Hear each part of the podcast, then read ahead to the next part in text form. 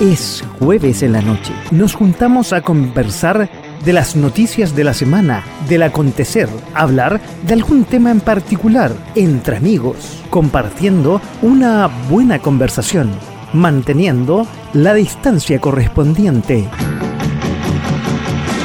De a poco, sin mascarilla.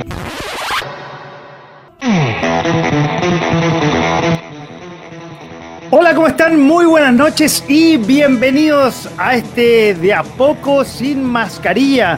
En este día 13 de octubre aquí en punto FM. Ahí sí que estoy saliendo en todos lados aparentemente. Sí, ¿cómo están? Sí, estamos ya saliendo en Facebook, en nuestra página punto eh, Facebook slash punto FM slash live. Ya estamos listos para que ustedes pueden estar con nosotros eh, compartiendo. Bájale un poquito, parece, sí, ahí está, bájale un poquito al, que estaba ahí en eh, el retorno allá en, eh, en, los estudios, sí, para que nos puedan escuchar. Oye, ¿qué otras redes sociales? Porque tengo que rellenar, me dijeron. Estamos en Twitter, 24 horas al día en Twitter. estoy mirando otra cosa, todo esto twitter.com slash fm, estamos en Twitch, la red de los millennials, y ya avisamos ahí en el chat que vamos a estar a las 22 en vivo y en directo compartiendo con ustedes en slash.fm. Estamos en Instagram, sí, sí, estamos ya en Instagram transmitiendo. A mí siempre me gusta mostrar cuando estamos en eh, vivo y en directo. Que ya estamos aquí, lo pueden ver a través de el teléfono. Vamos a ver. Sí, mira, aquí estamos, aquí estamos y aquí va a estar nuestro invitado. Lo van a poder ver en el teléfono si quieren en Instagram. Van a poder verlo a través de el, eh, chat y también eh, a través de Instagram, quiero decir, de, y vamos a estar a través de eh, el chat de el, WhatsApp. También pueden contactarnos ahí al 569 49 31 40 59. Está un poco demorado nuestro invitado. Entonces voy a empezar a rellenar. Vamos a estar, si ustedes no pueden alcanzar a ver este programa, vamos a estar en Spotify el sábado a partir de las 19 horas en la, red más grande de podcast del mundo. Vamos a estar, si lo quieren ver también, pueden ver en imagen en eh, el YouTube de la radio.fm, radio, eh, espacio radio, el sábado a las 19 y en Instagram siempre estamos, ¿no? Sábado 19, ¿no? Vamos, estamos con distintas pildoritas y resúmenes del el eh, programa de esta noche. Siempre un resumen para que ahí incentivar a la gente que siga, nos siga en las redes sociales. En este programa, que ya empezamos, que se llama De a poco sin mascarilla en .fm.cl. De a poco sin mascarilla, digámoslo, que queda, ya no queda nada, ¿eh? porque ya, por lo menos en Chile, eh, ya no se está usando la mascarilla. Eh, vamos a tener que cambiar el nombre del programa, vamos a tener que cambiar el formato. Ya estamos pensando qué vamos a hacer el próximo año. Tener sorpresas, cosas así. Vamos a, hacer cosas entretenidas para todos los que nos siguen eh, a través de nuestra página que disfrutan la música 24 horas al día en .fm.cl y que ven cuando revisan nuestros eh, programas, que tenemos programas en esta temporada los martes con Capital de los Simios, tenemos eh, Patria Nueva los miércoles con Cristian Quesada y los jueves de a poco sin mascarilla. Ya estamos sin mascarilla. Todos han visto en la calle, ¿no? Estamos en la calle en general, la gente no usa mascarilla y yo personalmente no uso mascarilla, salvo en, eh, lugares cerrados como los ascensores, cosas así. Ahí uso mascarilla, me estoy agachando porque tengo mi agüita aquí para que me acompañe toda la noche. Y como le dije, tengo que rellenar porque el invitado no llega todavía, me dijo que se va a demorar un poquito. Oye, bueno, vamos a revisar las noticias. ¿Cómo ha sido la tónica eh, de nuestro país en el último tiempo? Y no sé por qué estoy mirando el foco, me enfoco en el foco y no en mirarlos a ustedes. Hay muchas noticias, hay muchas noticias. Primero voy a empezar con el ataque realmente a mansalva del sargento, que ahora es sargento mayor, eh, que fue atacado eh, a mansalva por eh, un personaje que le tiró un fierro en una carrera clandestina. Lo dejó gravemente, lo dejó grave, no gravemente, lo dejó grave, y después de unos días, lamentablemente, el sargento murió. Sargento que además estaba 12 años en la institución, que además era bombero en Melipilla y es un nuevo mártir de esta gran institución a la cual personalmente y mi familia tienen gran cariño, mis abuelos, los dos fueron carabineros y lamentablemente ha sido eh, vapuleada, ha sido denigrada en el último tiempo. Primero lo he hecho varias veces por los de Falcos y después eh, por toda esta nueva generación de políticos que más ha incentivado la violencia, más que eh, disminuir eh, la paz social. Y sobre todo después del 18 de octubre, para qué decir. Lamentablemente, eh, un nuevo mártir de carabineros. Esta, esta semana hubieron dos mártires de carabineros, uno que murió en un accidente de tránsito, pero este es el más destacado. Y además, una alocución de la vocera esta tarde, no muy, por decirlo elegantemente, inteligente con respecto al fallecimiento de este carabinero y del posible eh, autor de este macabro, digamos, asesinato, más bien dio a entender que lo entendía y que lo defendía. No quiero parafrasear porque realmente fue desafortunado. Vamos a ver qué consecuencias trae. Oye, eh, otras noticias durante la semana. Eh, otra renuncia en la democracia cristiana, habíamos hablado hace un par de meses en los resúmenes con el profe que la democracia cristiana, y creo que en la de septiembre también estuvimos hablando que la democracia cristiana eh, estaba sufriendo grandes remesones y sobre todo después de eh, que ganó el apruebo, renunció su presidente del PIN, ¿se acuerdan? Que había tenido diferencias con eh, Chawin, Chaguán, uy, siempre se me confunde ese apellido, con el ex presidente, y después de ganar el rechazo, tuvo que renunciar. Ahora, otro que renuncia, un longevo integrante que yo tuve la oportunidad de conocerlo cuando fui vecino de Peñalolén, mi gran comuna de Peñalolén, donde tenemos grandes amigos, donde tenemos grandes colaboradores de esta radio, de esta radio que nació ahí en esa comuna. Eh, Claudio Rego, hoy día gobernador de Santiago, fue intendente de Santiago, fue alcalde de la comuna de Peñalolén, como les decía, eh, también fue ministro de la vivienda, después de eh, casi 30 años, renuncia al Partido Demócrata Cristiano que ya están quedando muy, muy pocos eh, adeptos. O sea, ha cometido sus directivos bastante errores, eh, ha perdido el rumbo este partido tan tradicional de la política chilena. Oye, otra noticia que relacionada con las Fuerzas Armadas. Lo podría relacionado con la muerte del carabinero sargento, que ahora es sargento mayor. El subsecretario de Defensa, que es del eh, Partido Comunista, quiere intervenir de alguna forma, interferir, quiero decir, de alguna forma en eh, la formación de las Fuerzas Armadas. Le pidió a las casas matrices, a las casas de formación de las casas matrices, todo el eh, currículum y eh, los profesores para ver si hacen cambios radicales en el currículum y también en la elección de eh, los profesores de las Fuerzas Armadas. Eso nunca había pasado en la, desde que, desde la, historia de la democracia, o al menos desde la vuelta a la democracia hace eh, más de 30 años atrás. Oye, increíble. Oye, comenzó esta semana la vacunación bivalente, así lo dijo la ministra y lo anunció la ministra Aguilera, eh, la vacunación bivalente que tiene la característica que tiene la, eh, la cepa la original de Wuhan y las nuevas cepas eh, que están actualmente en el mundo. es uno de los pocos países que tiene esta cepa bivalente, quiero decir, y va, a ser gratis para todo lo personal de la salud y también va a ser eh, para todas las personas, como el caso de mi madre, que tienen alguna enfermedad de base.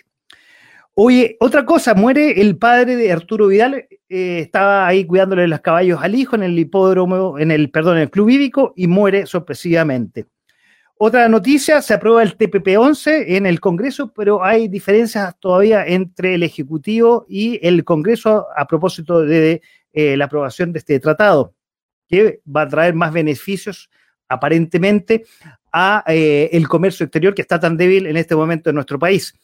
pero el Ejecutivo quiere parar un poco la aprobación y la promulgación por llevar las cartas laterales, los side letters, para cuidar la integridad política y resguardarse contra ciertas eh, posibles judicializaciones con eh, posibles que podrían haber con otros países.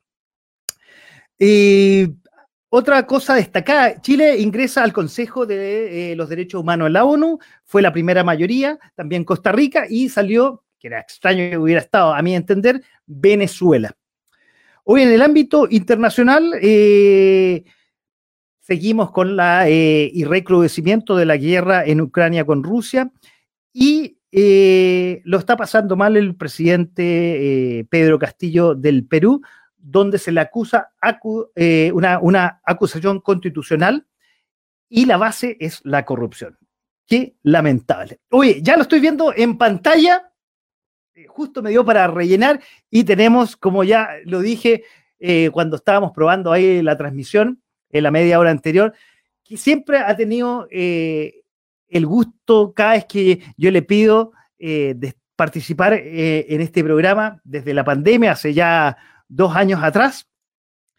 Él es un chileno que vive en Chicago, tiene la gracia que tiene una sensibilidad social, estética y científica para mí es un orgullo, fue compañero mío de colegio. Para mí, yo lo miro para arriba porque es un cerebro, es, un tipazo. Yo cada vez que lo escucho digo, uh, realmente eh, e, es como un, ¿cómo decirlo? Un tipo que habla de cosas muy complejas de una manera muy simple y es súper, súper valorable.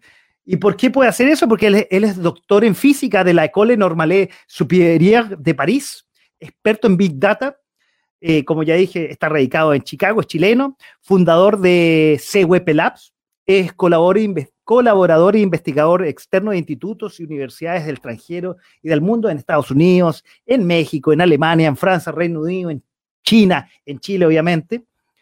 Eh, es músico electrónico en su proyecto Lao Labs. Fue hijo del fallecido exministro general de gobierno de Ricardo Lagos, Claudio Huepe, y hoy día un feliz papá. Y por eso lo tenemos aquí, porque queremos conocerlo hoy día más como papá. Ya lo conocimos en la primera temporada como, ya dije, como eh, físico. Nos explicó algo, vamos a hablar obviamente hoy día. Eh, el año pasado lo tuvimos de músico, mostrando todo su hardware y cómo componía su música, y hoy día queremos conocerlo en esta nueva etapa, en esta nueva etapa post 50, eh, ya dije, es compañero mío, o sea, es contemporáneo a mí, eh, y es papá. Entonces queremos conversar con él y Cristian, buenas noches, gracias por aceptar la invitación aquí a Punto FM y de a poco sin mascarilla. Hola, ¿qué tal? ¿Cómo estás? Muchas gracias por la invitación. Eh, siempre un gusto estar acá. Estaba corriendo un poco porque estoy con un montón de proyectos y justo tuve un pequeño incendio que estaba apagando ahí eh, en conversaciones por WhatsApp, como, como se hace estos días. Pero sí, un gusto estar aquí siempre. Tranquilo, puede rellenar ahí. Hay hartas noticias para poder eh, rellenar. Permiso para tomar un poquito de agua para. Sí, yo también tengo aquí. empezar a, conversar. Perfecto. Oye, bueno, como decía en la introducción, y quiero empezar a, conversar al respecto. Eh, fuiste papá hace siete meses atrás de un maravilloso hijo que estaba cuando preparaba eh, el, el programa. ¿Mostraré o no mostraré? No, no. Dije, decidí, si no, Cristian me va a matar, tendría que haberle pedido permiso para mostrar la foto de su maravilloso hijo. En una de esas lo podemos ver después, no sé, ahí ya, ya, ya en libertad, digamos, de un maravilloso hijo llamado León. Y la pregunta que da cajón, ¿qué se siente? ¿Qué se siente ser papá ya a los 50? Bueno, no sé lo que se siente ser papá a los, a los 30, o los 20, o los 30, o los 40, porque, porque no lo fui. Así que es primera vez que soy papá. Eh, pero por otro lado, yo diría que, a ver, es una combinación de cosas sorprendentes y cosas esperadas para mí, de alguna manera. Eh, creo que quizás por decisión de haber tenido un hijo más tarde en la vida, quizás un poquito antes podría haber tenido, eh, podría haber sido, digamos, pero no más de 10 años, o sea, como que en el fondo yo hasta hace 10 años estaba demasiado ocupado en otras cosas y no quería no quería que un, tener un hijo que fuera un conflicto con eso, con mis proyectos, porque no quería sentir que tenía que quebrarme en dos, en dos pedazos.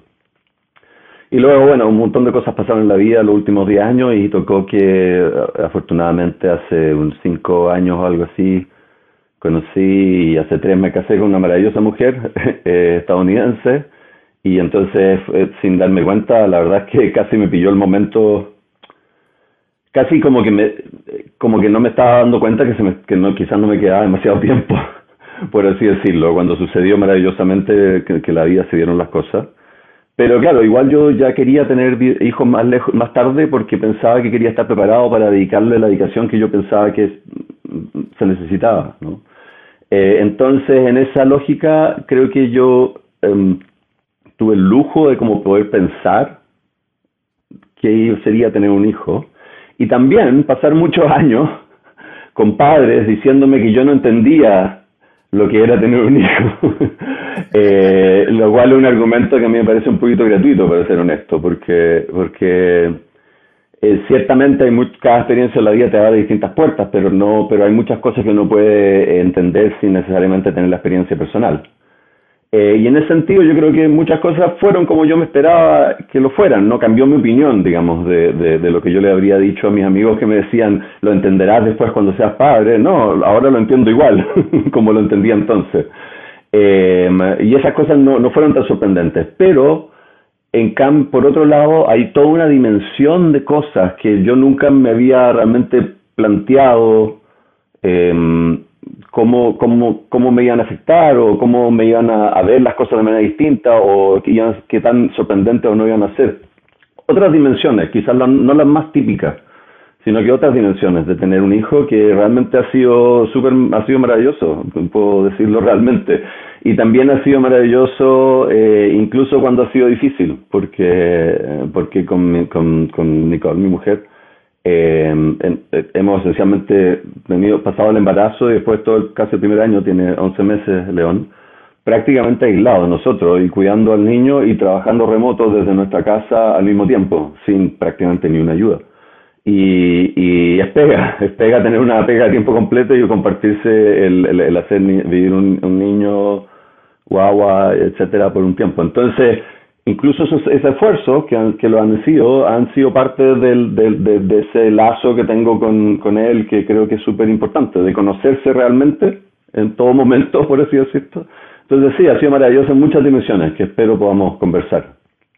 Sí, obviamente. Oye, tú un poco decías, nosotros como de cierta manera nos preparamos para ser papá, y en realidad uno, claro, muchas veces eh, lo planifica, mira, quiero ser papá, quiero tener dos, tres, ahí vamos a preguntar si va a ser León el único o, más adelante habrá más, digamos.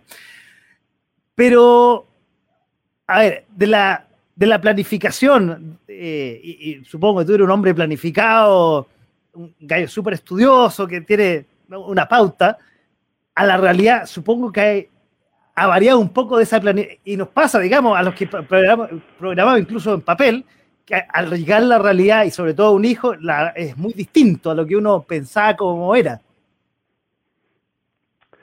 Em, sí, o sea, creo que, creo que a, nivel súper práctico de, lo que es, digamos, ocuparse un hijo, que creo que quizás lo que ha sido un poquito más, em, lo que ha sido un poquito más difícil de lo que yo pensaba es más que nada el manejo del sueño del niño porque uno no se da cuenta antes de tener... Eh, ¿No me pusiste Claudio en el...? Sí, sí, sí, me, di cuenta rápidamente. me, di cuenta rápidamente, no rápidamente y lo voy a cambiar. perfecto, casi no se notó.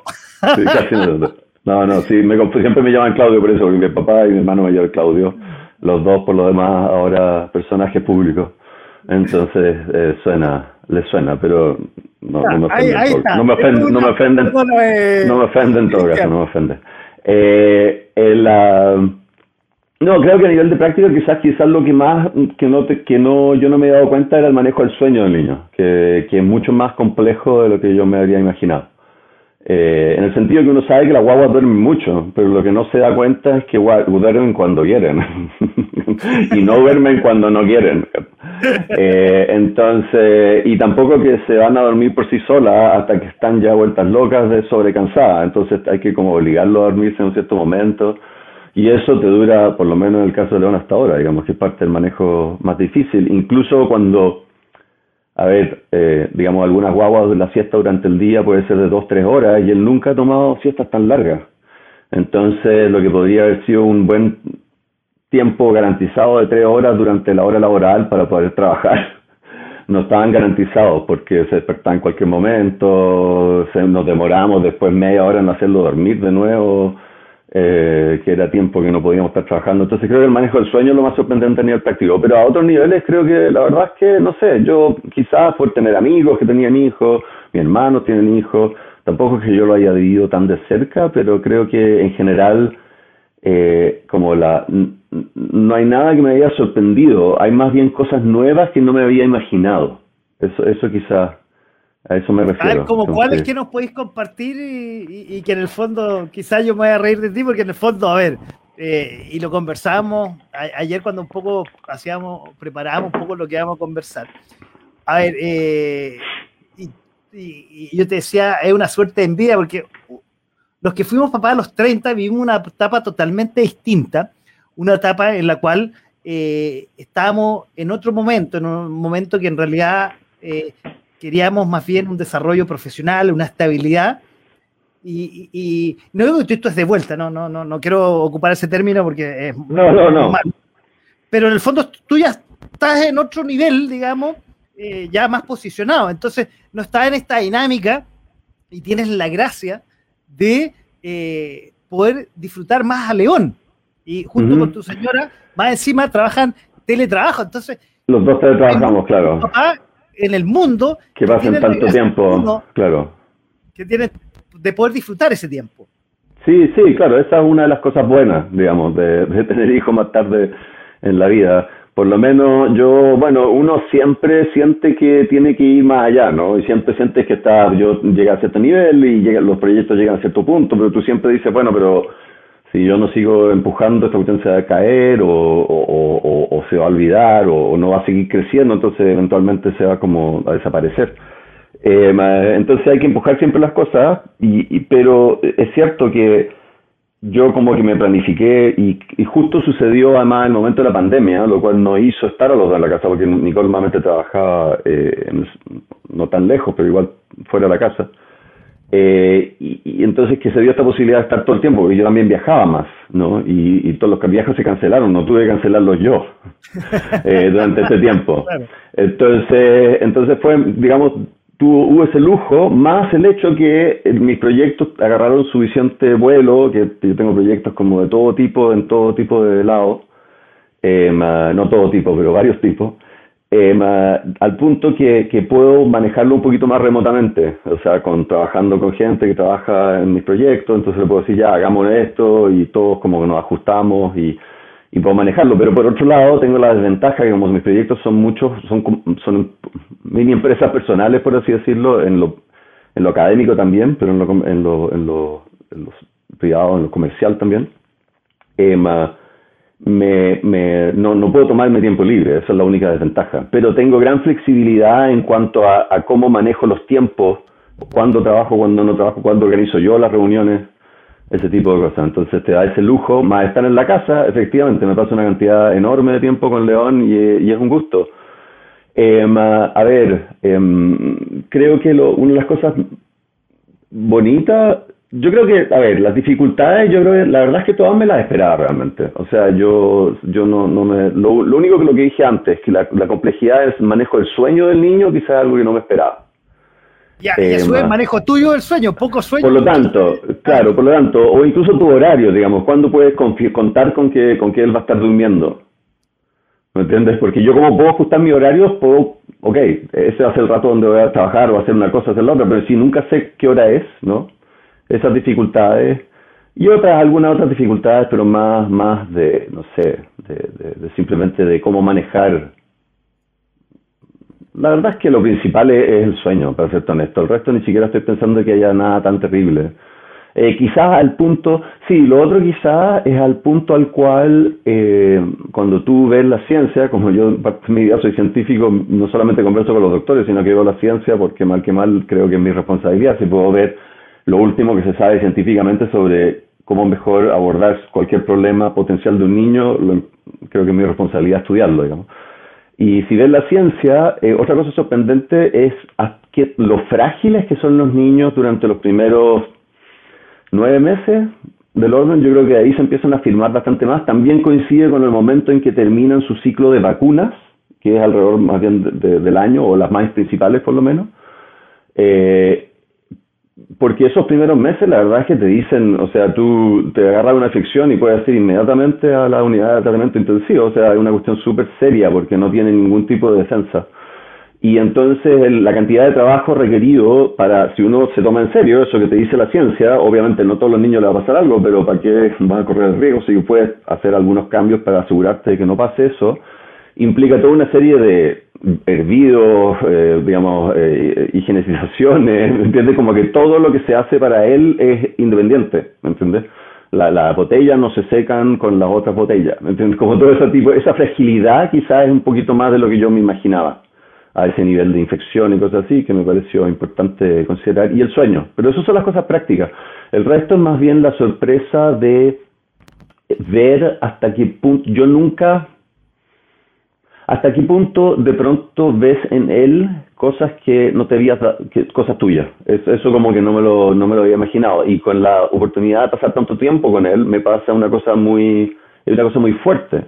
Y, y, también me pasa, y a Nicole, a mi señora también le pasa lo mismo. Eh, a veces nos da risa porque eh, bromeamos entre nosotros imitando gestos que hace León. O, o, o, cosas que dice, o o balbuceos como o cosas por el estilo, ¿no? Que de repente dio por hacer, de hecho le ha dado mucho tiempo por hacer todo el tiempo, ¿no?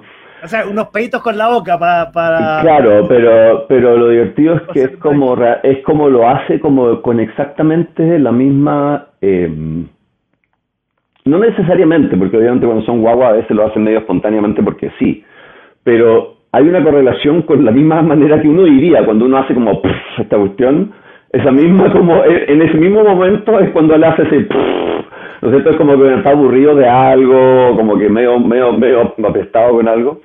Y nos da risa porque eso y otras cosas como eso, o gestos, o cosas así, de pronto imitábamos con Nicole y muchas veces nos dábamos cuenta que yo dije, la Nicole me dijo el otro día, empecé a hacer este gesto que, que hace León, que yo me había preguntado de dónde sacó este gesto y de repente me di cuenta que me lo había sacado de mí, porque yo lo hago, pero nunca me he dado cuenta que lo hago. Entonces ese tipo de cosas me parece como súper eh, bonito, esa sorpresa de, de qué tanto me veo en él, que no que la verdad no lo había pensado y que es como es como entretenido porque bueno en fin es como son no, no es nada espero malo no es cierto a pesar de que tiene él también tiene una cierta quizá el, no tengo nada que quejarme pero lo único que puedo decir de eso sí de León es que porque es un niño bastante, bastante maravilloso, pero creo que lo único que a veces tiene poca paciencia y se enerva cuando las cosas no le resultan. y conversando con Nicole es una cosa que tenemos los dos.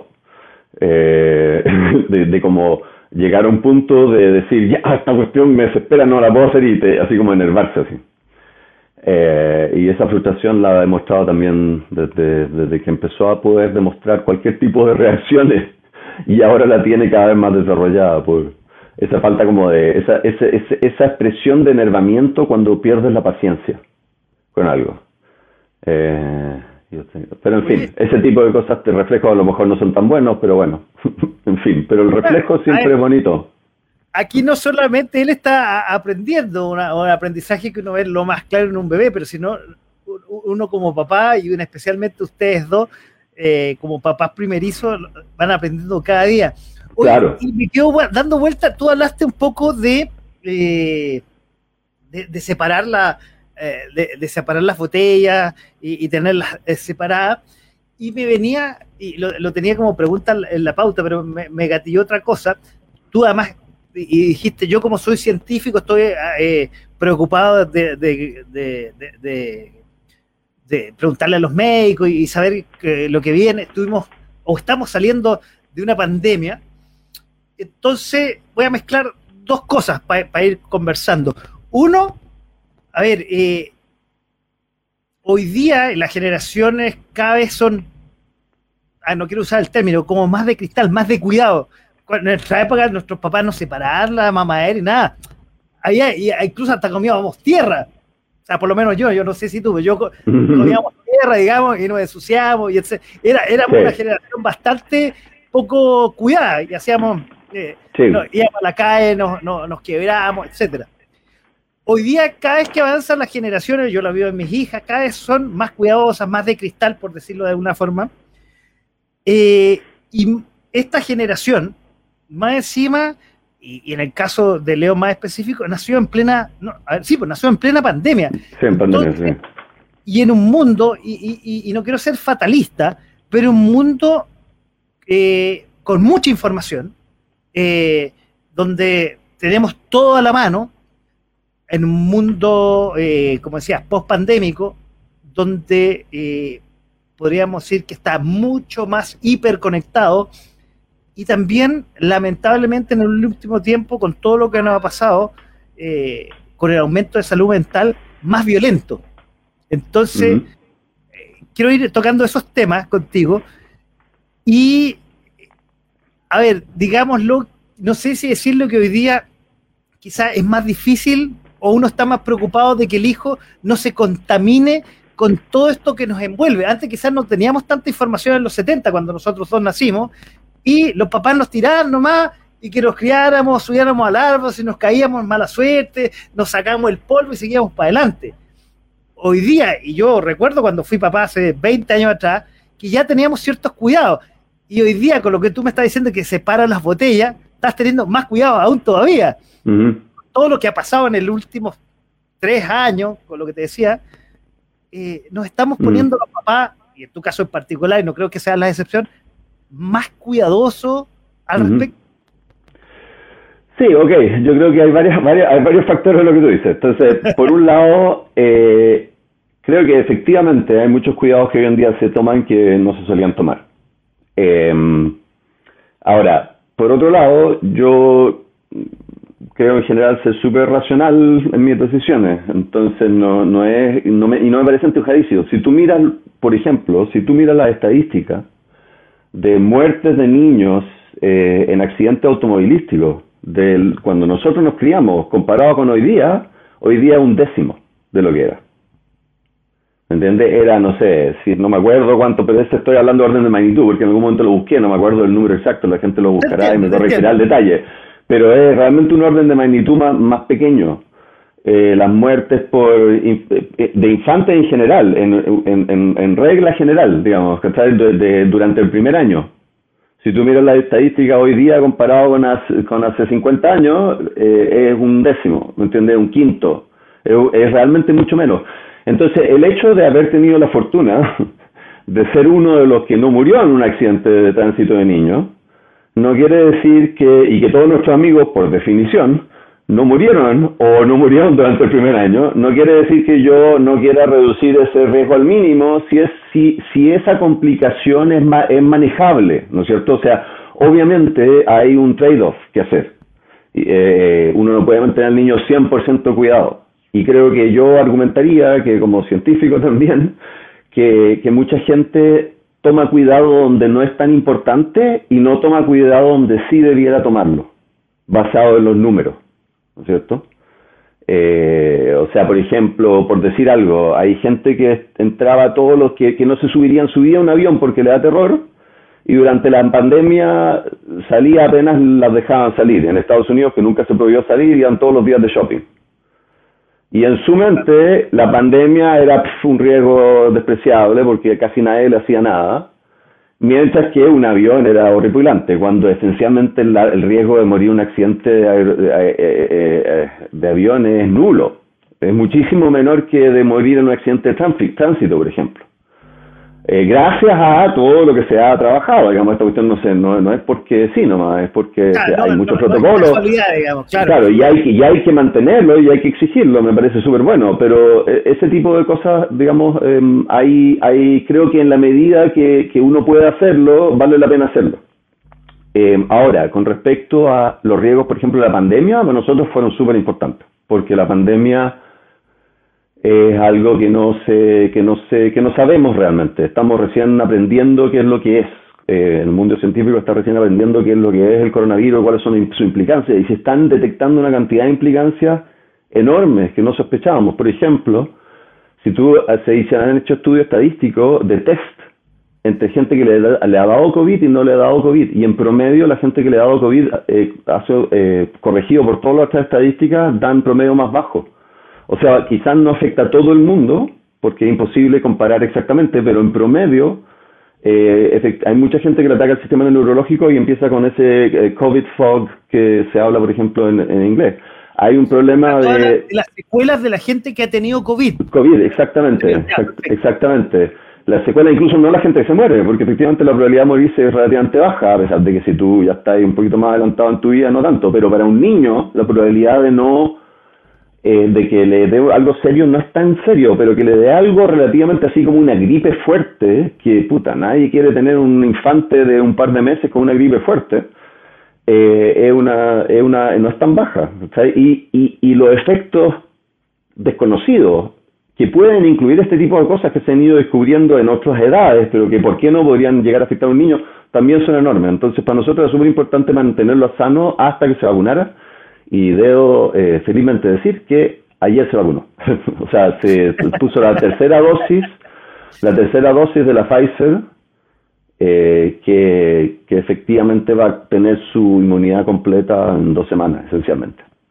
Es un ciclo largo porque en infantes, que él empezó a los siete meses, o por ahí, ¿no? Eh, aprobaban para los seis meses o a los ocho meses, por ahí.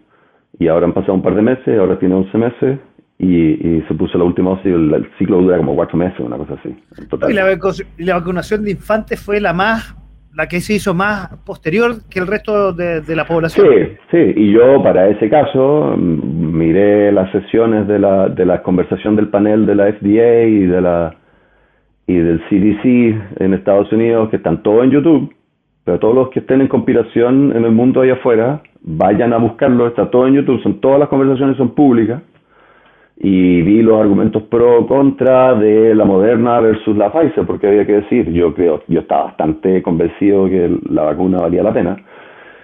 Y porque hoy en día la cuestión con el COVID no es si es que te va a infectar, es cuándo te va a infectar. Porque tú hablamos que tú y yo estamos, no, no nos hemos contagiado, eh, nosotros hemos sido súper cuidadosos em, por, por León, incluso aunque nosotros ya estábamos vacunados eh, mañana yo voy a ir con, con, Nicole, vamos a ir por la bivalente que aquí podemos obtener, eh, que ya sería el segundo refuerzo en caso de Estados Unidos. Y, y, ahí con eso ya nos vamos a relajar. Obviamente no nos vamos a subir al metro sin mascarilla, pero vamos a ir a Chile, voy yo a ir a conferencias, cosas por el estilo, porque la lógica es que de alguna otra manera incluso es bueno, una vez que estás completamente protegido por la vacuna, tener algún grado de exposición porque mm, a pesar de que esto no es bien conocido, yo argumentaría, con lo que se conoce en la ciencia, que uno podría decir que de alguna otra manera, en la medida que tu, tu sistema inmunológico se va exponiendo, estando preparado a pequeñas dosis que incluso puede ser que ni siquiera te contagien, ni siquiera asintomáticamente, em, ayuda a que se entrenen. piola, por decirlo en buen chileno. Claro, pero ni siquiera asintomáticamente, porque efectivamente, si tú lo ves, si tú lo piensas, sabemos que hay un número de gente que se habría contagiado de COVID, pero que no se contagia, ni siquiera asintomáticamente, porque los controlan. ¿Y, qué quiere decir eso? Que tu sistema inmunológico está tan protegido que ni siquiera dejó que entrara esencialmente el virus. Em, eh, pero eso quiere decir que hubo algún tipo de interacción y en esa interacción tu, tu, tu sistema inmunológico aprendió más. Entonces creo que la mejor manera de como entrar de a poco en estar lo más protegido posible en un momento en la vida en que obviamente eh, desde el punto de vista que uno tiene la mayor protección posible, eh, ya pronto en su vida él va a tener que empezar a interactuar con otros niños, etcétera, etcétera, ¿no? Los primeros 11 meses interactúan poco, sobre todo si le puedes cuidar tú. Y nosotros lo hemos hecho así. Entonces, en fin, en fin, pero bueno, long story short, ese tipo de cosas lo hemos pensado, lo hemos pensado infinitamente. Ahora que no coma barro, francamente no es tan importante. De hecho, creo que es mejor que coma barro. Eh, eh, ahora ya que una vez que termina su ciclo de vacunas, porque hay algunas vacunas contra bacterias que pueden encontrar en el barro, eso es otro problema. Hasta ahí. Pero eso ya ahora que ya está terminando, ahora que tengo un año que esté vacunado contra las bacterias que encuentran el virus, me da lo mismo, mejor que tenga una mejor fauna intestinal. La, la, la ciencia moderna dice que es mejor que tenga esa exposición bacterial. Eh, pero claro, una vez que está protegido contra la probabilidad que te ataque uno y te mate, que, es justamente el tipo, el tipo de cuidados que tú que hoy día sabemos y que ha hecho que se reduzca la, cosa infantil. Ahora, con respecto a la generación de cristal, yo creo que hay un montón de dinámicas de eso. Eso yo creo que hay harto, harto argumento que decir. Creo que en la discusión pública va más allá de los cuidados que puedan tener de otros y lo que sea. Yo creo que los cuidados, lo que hemos aprendido no es tonto, digamos. O sea, eh, eh las números prueban que hace que un montón de gente que había estado cagada en, en, en, que si hubiera crecido en los 70 hoy día no lo estaría. ¿Y por qué aumentar la probabilidad que tu hijo termine en una de esas situaciones si puedes con esfuerzo razonable reducirlo? Entonces, ese tipo de cosas. Oye, tú hablaste de la, de la vacuna eh, bivalente, que recién ahí en Chile se está inoculando hace un par de días atrás, pero solamente para un grupo reducido, digamos, eh, la gente de la salud y también para en los enfermos crónicos o con enfermedades estilo cáncer. Eh, allá es gratis, se compra, ¿cómo es la, ya, que hay dos, te entendí que, hay, ya se dio la segunda inoculación? Sí, hoy en día creo que el sistema está organizado en torno a, la, a, los, a, la, a tu seguro de salud. Em, y, creo que esto ha ido cambiando porque realmente el, eh, tiene que ver con, la cantidad del funding ¿no? para, para fondos de COVID que se argumentan en el Congreso, que es medio disfuncional en Estados Unidos, entonces a veces va para un lado o para el otro. Pero en general em, se ha intentado que, haya un sistema tal que los seguros lo, lo, cubran, por lo menos después de, la, que empezaron los boosters, ¿no? O sea, las primeras dos creo que en algún momento la pagó completamente el gobierno. Pero de ahí en adelante la paga el seguro, pero si no tiene seguro, que mucha gente en Estados Unidos no tiene seguro de salud, te la paga el gobierno igual que sería como nuestra ISAPRA aquí en Chile, una cosa así. Claro, exactamente, claro. Y, pero en Estados Unidos funciona pésimo porque no hay buen como no hay, no hay seguro garantizado, no hay enfermedad garantizada. Hay un montón de progreso que ha hecho el sistema chileno eh, que en Estados Unidos no existen. Eh, Creo que, creo que es como el sistema de ISAPRES, pero en su peor época. creo, que habrá creo que habrá sido controlado de cierta manera el sistema de salud en general, digamos, ¿no? que incluyó el público, con muchas falencias que creo que existen, pero creo que hubo tiempos peores incluso. Oye, ya vamos a hablar un poco de Estados Unidos, quiero, quiero, que un ratito más hablemos de Estados Unidos, pero quiero volver a, la crianza. Tú hablaste, obviamente, que más adelante, eh, en el caso de León que tiene 11 meses, va a empezar a interactuar y yo te decía en una pregunta anterior, eh, León está llegando a un mundo que ha habido muchos cambios en el último tiempo. Estamos, de hecho, viviendo una, una post-pandemia, de a poco nos estamos sacando la mascarilla, ya, ya este programa ya no se va a llamar así, de a poco sin mascarilla, ya, ya estamos sin mascarilla. Ya, sí. Nada de a poco aquí. Eh, pero definitivamente un mundo que, eh, a pesar de que aparentemente es más social por las redes, el Facebook, Instagram, eh, no están, se ha perdido la sociabilidad, para ser bastante directo, y tú probablemente que trabajas con, eh, con información, eh, lo tienes más claro que yo incluso, y lamentablemente se ha puesto más violento. Entonces las nuevas generaciones se van, y sobre todo en Estados Unidos, que, se ha visto envuelto en, varias tragedias en el, en el último tiempo, eh, estamos, y, no, y Estados Unidos para decir una muestra un botón, pero en general el mundo se está, está poniendo más violento y lamentablemente los niños se están viendo más expuestos directamente, tanto en las pantallas como directamente, a un mundo más violento. Entonces, eh, eh, tú vas a ser papá de, un chico que va a estar en un mundo bastante distinto. Nosotros, para, para centrar la, pregunta, nosotros quizás éramos más ingenuos en los 70, teníamos más peligro de ingenuidad Hoy día hay más peligro, no ingenuidad, hay más peligro porque el mundo está más, más, más belicoso y más violento. Sí, a ver, yo, yo no sé si yo no sé si estaría de acuerdo con que el mundo está más belicoso y más violento. Yo creo que depende mucho de cómo lo mires. Eh, si tú, efectivamente, desafortunadamente, en los últimos años, eh, y particularmente post pandemia, eh, pero ya habían, había empezado a haber problemas con la crisis financiera, etcétera, etcétera. Eh, eh, hubo un retroceso con respecto a, las décadas anteriores. Pero si tú miras muchas estadísticas a nivel mundial, estamos muchísimo mejor de lo que estábamos en los 70. la cantidad de niños que mueren, por ejemplo, en conflictos violentos, son mucho menos. Ahora, eso la diferencia es que eso está más localizado. O sea, solía ser que moría muchísima más gente en África en conflictos violentos y en otros conflictos violentos. ¿no? Pero si uno mira como las estadísticas, hay muchas cosas que han ido mejorando de, alguna u otra manera. Eh, incluso esas cosas como la seguridad, la cantidad de gente que tiene acceso a agua potable en el mundo, la cantidad de gente, hay un montón de índices, por ejemplo, que incluye Chile, ¿no? También el estándar de día Estados Unidos está un poquito más, está un poco más estancado de estas maneras, pero, pero sí ha vivido esta actuación mundial, ¿no? Y el ser el, hegemónico a favor de ello, en fin, hay varias cosas de funcionar en Estados Unidos, pero eso, como tú dices, es un otro problema.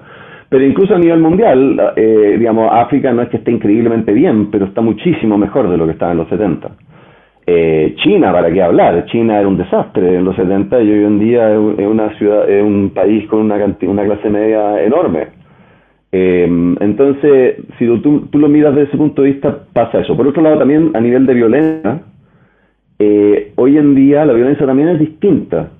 Eh, quizás eh, tiene menos sentido de alguna otra manera y es más extrema de otras maneras.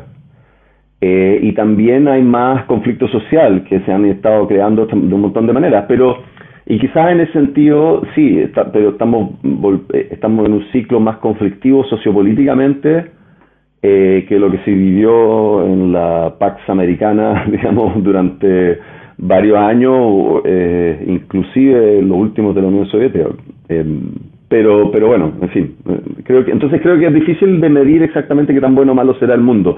Pero yo francamente no creo que sea un buen argumento decir, bueno, este mundo es tan terrible que no vale la pena traer a niños a él. O sea, yo creo que si uno eh, sí, yo creo que el argumento de decir mi vida no está preparada para traer un niño al, al, mundo dado como en el momento de la vida que estoy, la situación en la que estoy, absolutamente. Pero no el mundo. El mundo, la, si uno le puede dar una buena crianza a un niño, la vida es una cosa maravillosa y el mundo con todos sus conflictos vale la pena. No, estoy de acuerdo contigo. Quizás yo el argumento que decía, hoy día, lamentablemente, en, en cierta parte de la sociedad, y ahí podemos probablemente tener matices en el fondo, la gente socialmente resuelve los problemas eh, de una manera menos conversada que antes y más a la, a, la violencia física, eso, a eso es lo que iba yo. Entonces, eh, eh, nosotros, claro, quizás teníamos ciertas discusiones en el colegio y a lo más un puñete y chao y se cae todo amigo. Hoy día y estoy quizás reflejando un poco la realidad chilena, que no escapa mucho de la realidad mundial, ¿eh? quizás. Sí, a eso me refería cuando que la violencia se ha puesto más extrema. Sí, exactamente. Eh, eso es ciertamente, sí, sí. Se ha puesto más extrema y más como sin sentido. O sea, hay una violencia porque sí, en parte, y, eso tiene que ver con muchas cosas. Yo, yo creo que ha sido una escala, un escalamiento mundial, como que no, la verdad es que no. Yo creo que tiene que ver con, con ¿cómo se puede decir? Con que hay más gente que puede hacerlo, por así decirlo. Eh, hay, hay, más posibilidades de tener los recursos eh, y, que se han ido construyendo a lo largo del tiempo. O sea, uno se podría preguntar por qué esto no, no pasaba en épocas que, o sea, hubo claramente épocas de la historia de la humanidad que fueron muchísimo más violentas, ¿no? Pero hay una cierta sociedad relativamente moderna en la cual como que no, en la, en la digamos, bueno, quizás post Segunda Guerra Mundial, no sé, porque la verdad es que tampoco, si uno mira hacia atrás también, hay muchos momentos en la historia donde la violencia es bastante corriente, ¿no? O sea, la gente se peleaba en duelos en la calle, ¿no? Eh, y se mataban. Entonces, entonces no sé, eh, pero sí, si uno lo piensa post Segunda Guerra, quizás la cosa se, había como un momento en el cual nadie se imaginaba que en Europa la gente de repente en París alguien iba a agarrar una ametralladora y iba a empezar a matar a gente por, porque sí, no por una causa dada o que o que o que en un, o por un encuentro claro o que o que se o que la gente se iba a disparar porque le cayó porque se tomó una porque le hicieron un encerrón porque se, se choca, tuvieron un choque en el auto por decir algo no eh, como que no la gente no tenía sentido digamos eh, y pero creo que en el fondo es, se ha ido construyendo en la medida que la, que hay más gente que puede que tiene la posibilidad porque porque en el fondo creo que hay mucha gente que quizás estaba en ese, en ese tipo de mentalidad de ser tan susceptibles y tan capaces de combatir el hecho de violencia, no tenían tan fácilmente las herramientas como un auto y una pistola a su alcance, ¿no? Entonces creo que pero creo que son ciclos, porque si uno mira históricamente había momentos súper violentos. Entonces yo creo que más bien la cosa que, bueno, León será quien quiera ser, pero, pero mi esperanza sería que él sea de los que ayudan a que las cosas mejoren. Oye, estamos esta noche con mi compañero y que siempre es, qué grato conversar con Cristian Huepe desde Chicago, un hombre que ya dije en la introducción, un gallo que sabe todo, sabio, que... Sí, pues, tú, tú no de todo. Bueno, pero oye, tú hablas de, de, de, de todo un poco y, a una altura que, por lo menos para mí, que, siempre he dicho que yo para preparar esto tengo que leer un poco porque soy realmente ignorante en los temas que, toco en este programa, pero contigo ya eh, las cosas más complicadas son simples porque tú sabes aterrizarle y eso. Y además es grato conversar. Pues. Y cuando hemos tenido la oportunidad de estar cara a cara con una cerveza aquí en Chile, más todavía. Oye, te quiero mostrar, voy a, voy a una, una quizás no, algo lo conversamos, pero una suerte de sorpresa. Esta imagen que voy a mostrar a continuación, ¿qué te dice ahora que eres papá? Eh, mi padre, sí, ese es mi papá, Claudio Huepe. Su foto ahí en la, segunda, desde el balcón del Ministerio de Secretaría General de Gobierno, donde fue ministro de, de Bachelet o de Lago, si no se me confunde, porque fue su secretario con Lago y ministro con Bachelet, creo. creo. En fin, porque yo, yo vivía, yo vivía, yo vivía afuera, yo vivía afuera todo ese tiempo, entonces no lo, lo, vi en visita nomás, me tocó eh, participar de eso y visitarlo un par de veces en la moneda. Em, pero sí, bueno, mi papá, yo, como, como momento hablamos, él, él eh, para mí es una persona muy importante y con quien yo tuve una buena relación pero también fue un papá que no, no que nunca fue cercano, nunca ejerció de padre, como bromeábamos a veces eh, en sus tiempos.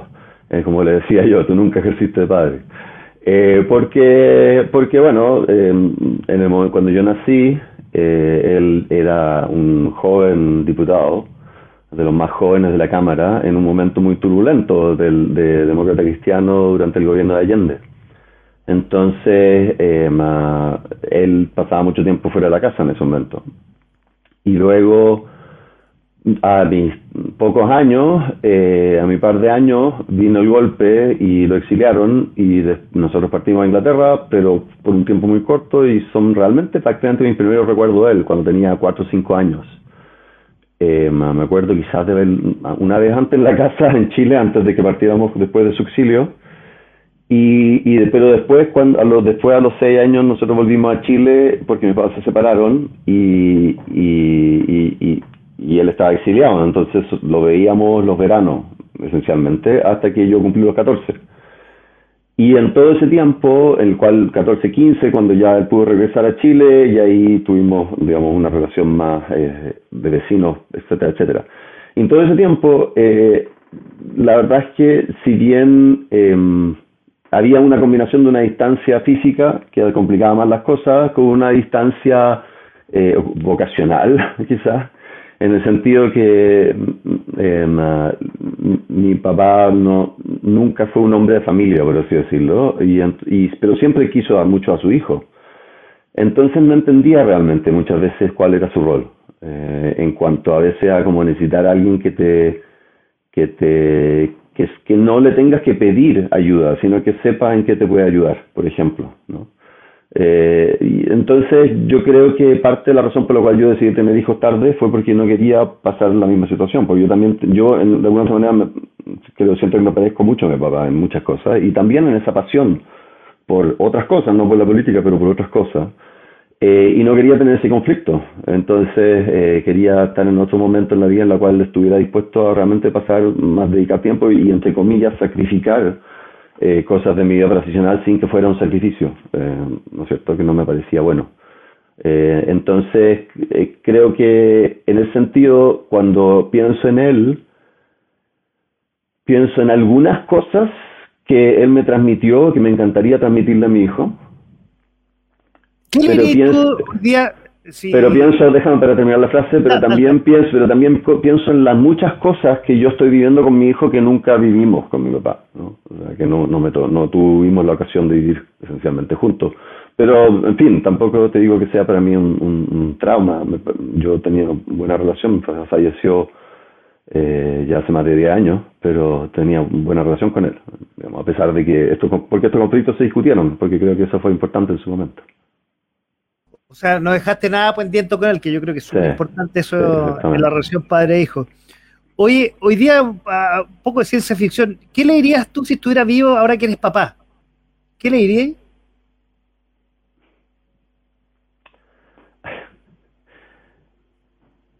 Eh, no sé, no sé qué le diría, por cierto, en esto. Creo que, creo que me encantaría verlo con, con, con León, pero aparte de eso no sé qué le diría. Creo que le diría, qué bueno que te cuidaste, y viviste lo suficiente para ver a tu nieto.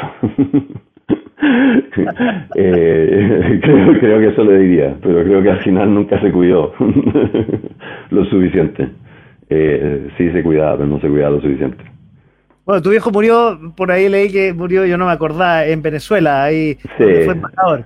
Sí, mi, mi, papá, eh, digamos, eh, era, era alguien con muy buena salud, y murió, pero murió a los 69 años, eh, que hoy en día es joven, ¿no?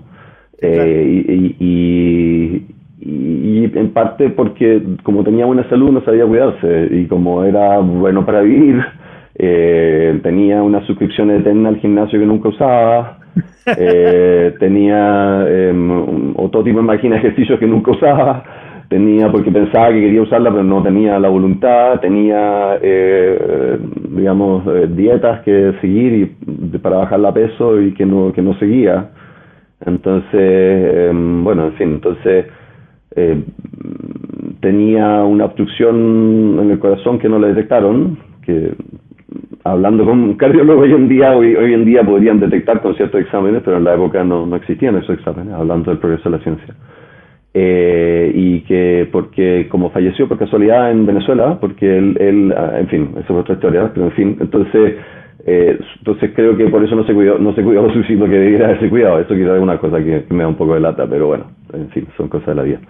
y él murió en Venezuela un poco de conciencia, estaba de viaje, eh, él fue, estuvo exiliado muchos años en Venezuela, estuvo primero en Inglaterra, cuando estuvimos con él estuvimos en Inglaterra, en Brighton, donde lo recibieron en la universidad porque él tenía ciertos contactos y le, ayudaron a conseguir una cátedra ahí, etcétera, etcétera. Y luego pudo desarrollar una carrera, eh, era ingeniero, entonces eh, relacionado con, interesantemente, con eh, fuentes de energía alternativa en países en desarrollo. Esa era como su especialidad eh, cuando hizo trabajo de ingeniería de, de, estudios para organismos internacionales, que era donde, donde ganaba un poco más de plata a veces cuando le podía afirmarse más allá de lo académico afuera, eh, porque siempre fue pésimo para los negocios mi papá. Eh, y, y, en fin, entonces con eso, eh, con, con, eso tenía esa conexión afuera en, en, ese momento. Em, sí. ¿Y qué le dirías tú al león de tu papá? Yo le diría que...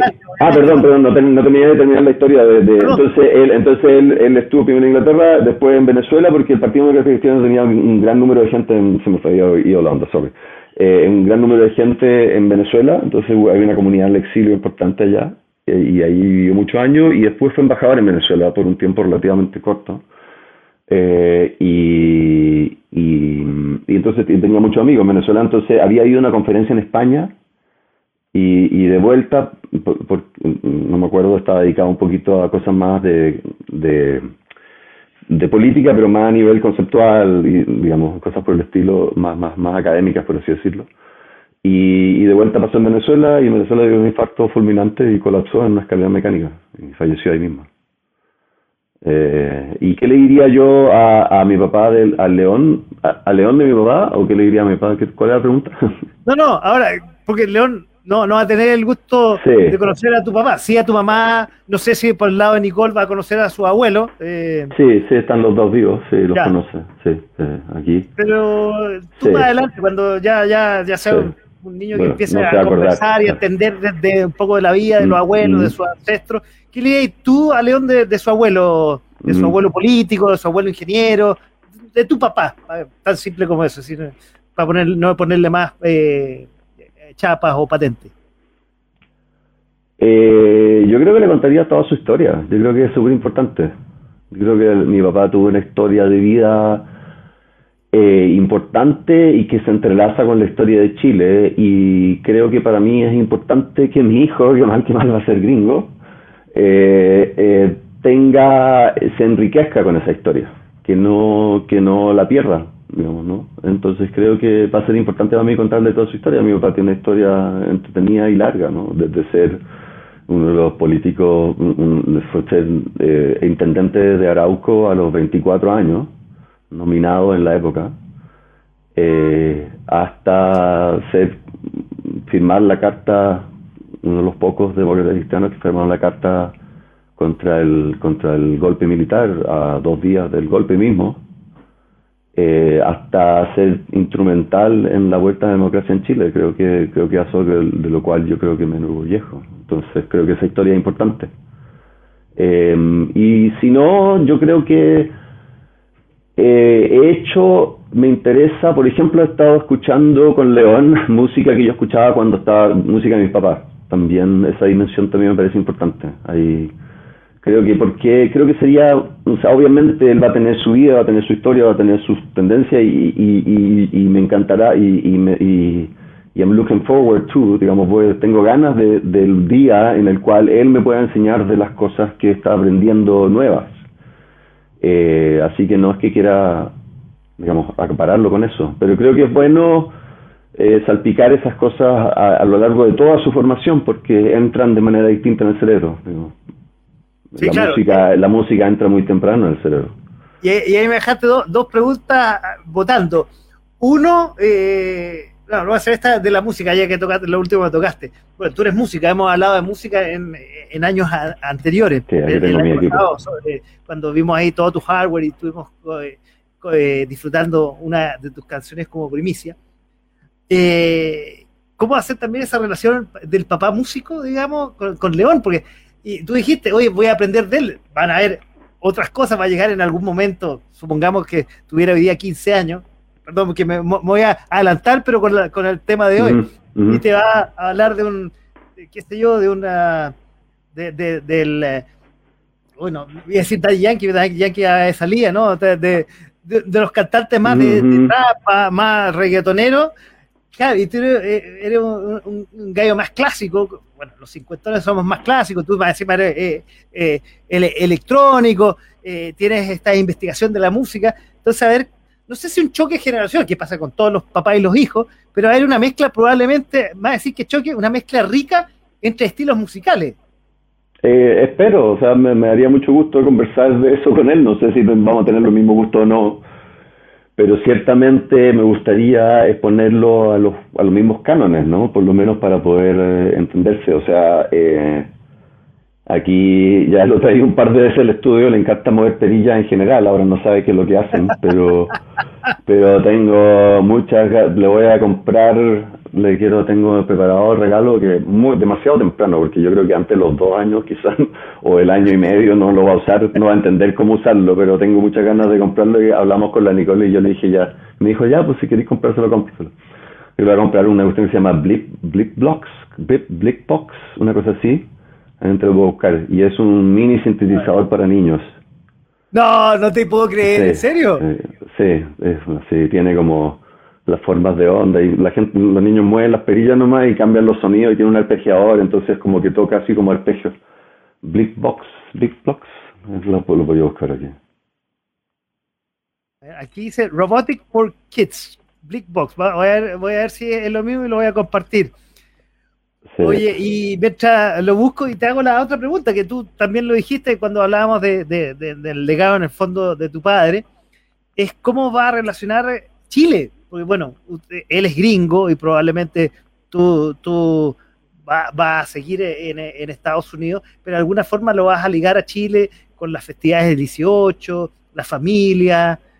Él, bueno, tiene una mezcla, bueno, tú dijiste que Nicole es norteamericana y tú eres chilena, o sea, tiene una mezcla muy rica. O sea, no sé si en tu casa se habla, o sea, va a empezar también a hablar español o castellano. O sea, yo hablo, yo hablo, con, yo hablo con él en, en, en, chileno, eh, o bueno, en español, o en chileno razonablemente bien pronunciado, de no confundirlo tanto.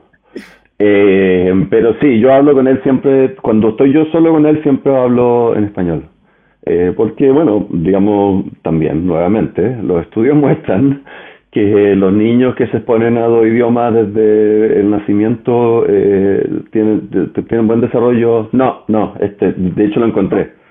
No, es Blip, es Blip, B-L-I-P, B-L-O-E, B-L-I-P, B-L-O-X.com. Creo que está el... A ver. B-L-I-P, B-L-O-X. B-L-O-X, Blickbox, ¿ya? Blick, Blickblocks, ¿no? Porque... Blocks, ¿ya? Claro, punto .com. Creo que él tiene un sitio así directo. O bueno, lo podéis buscar por ese nombre en Google, te debería aparecer eso. Vamos, vamos.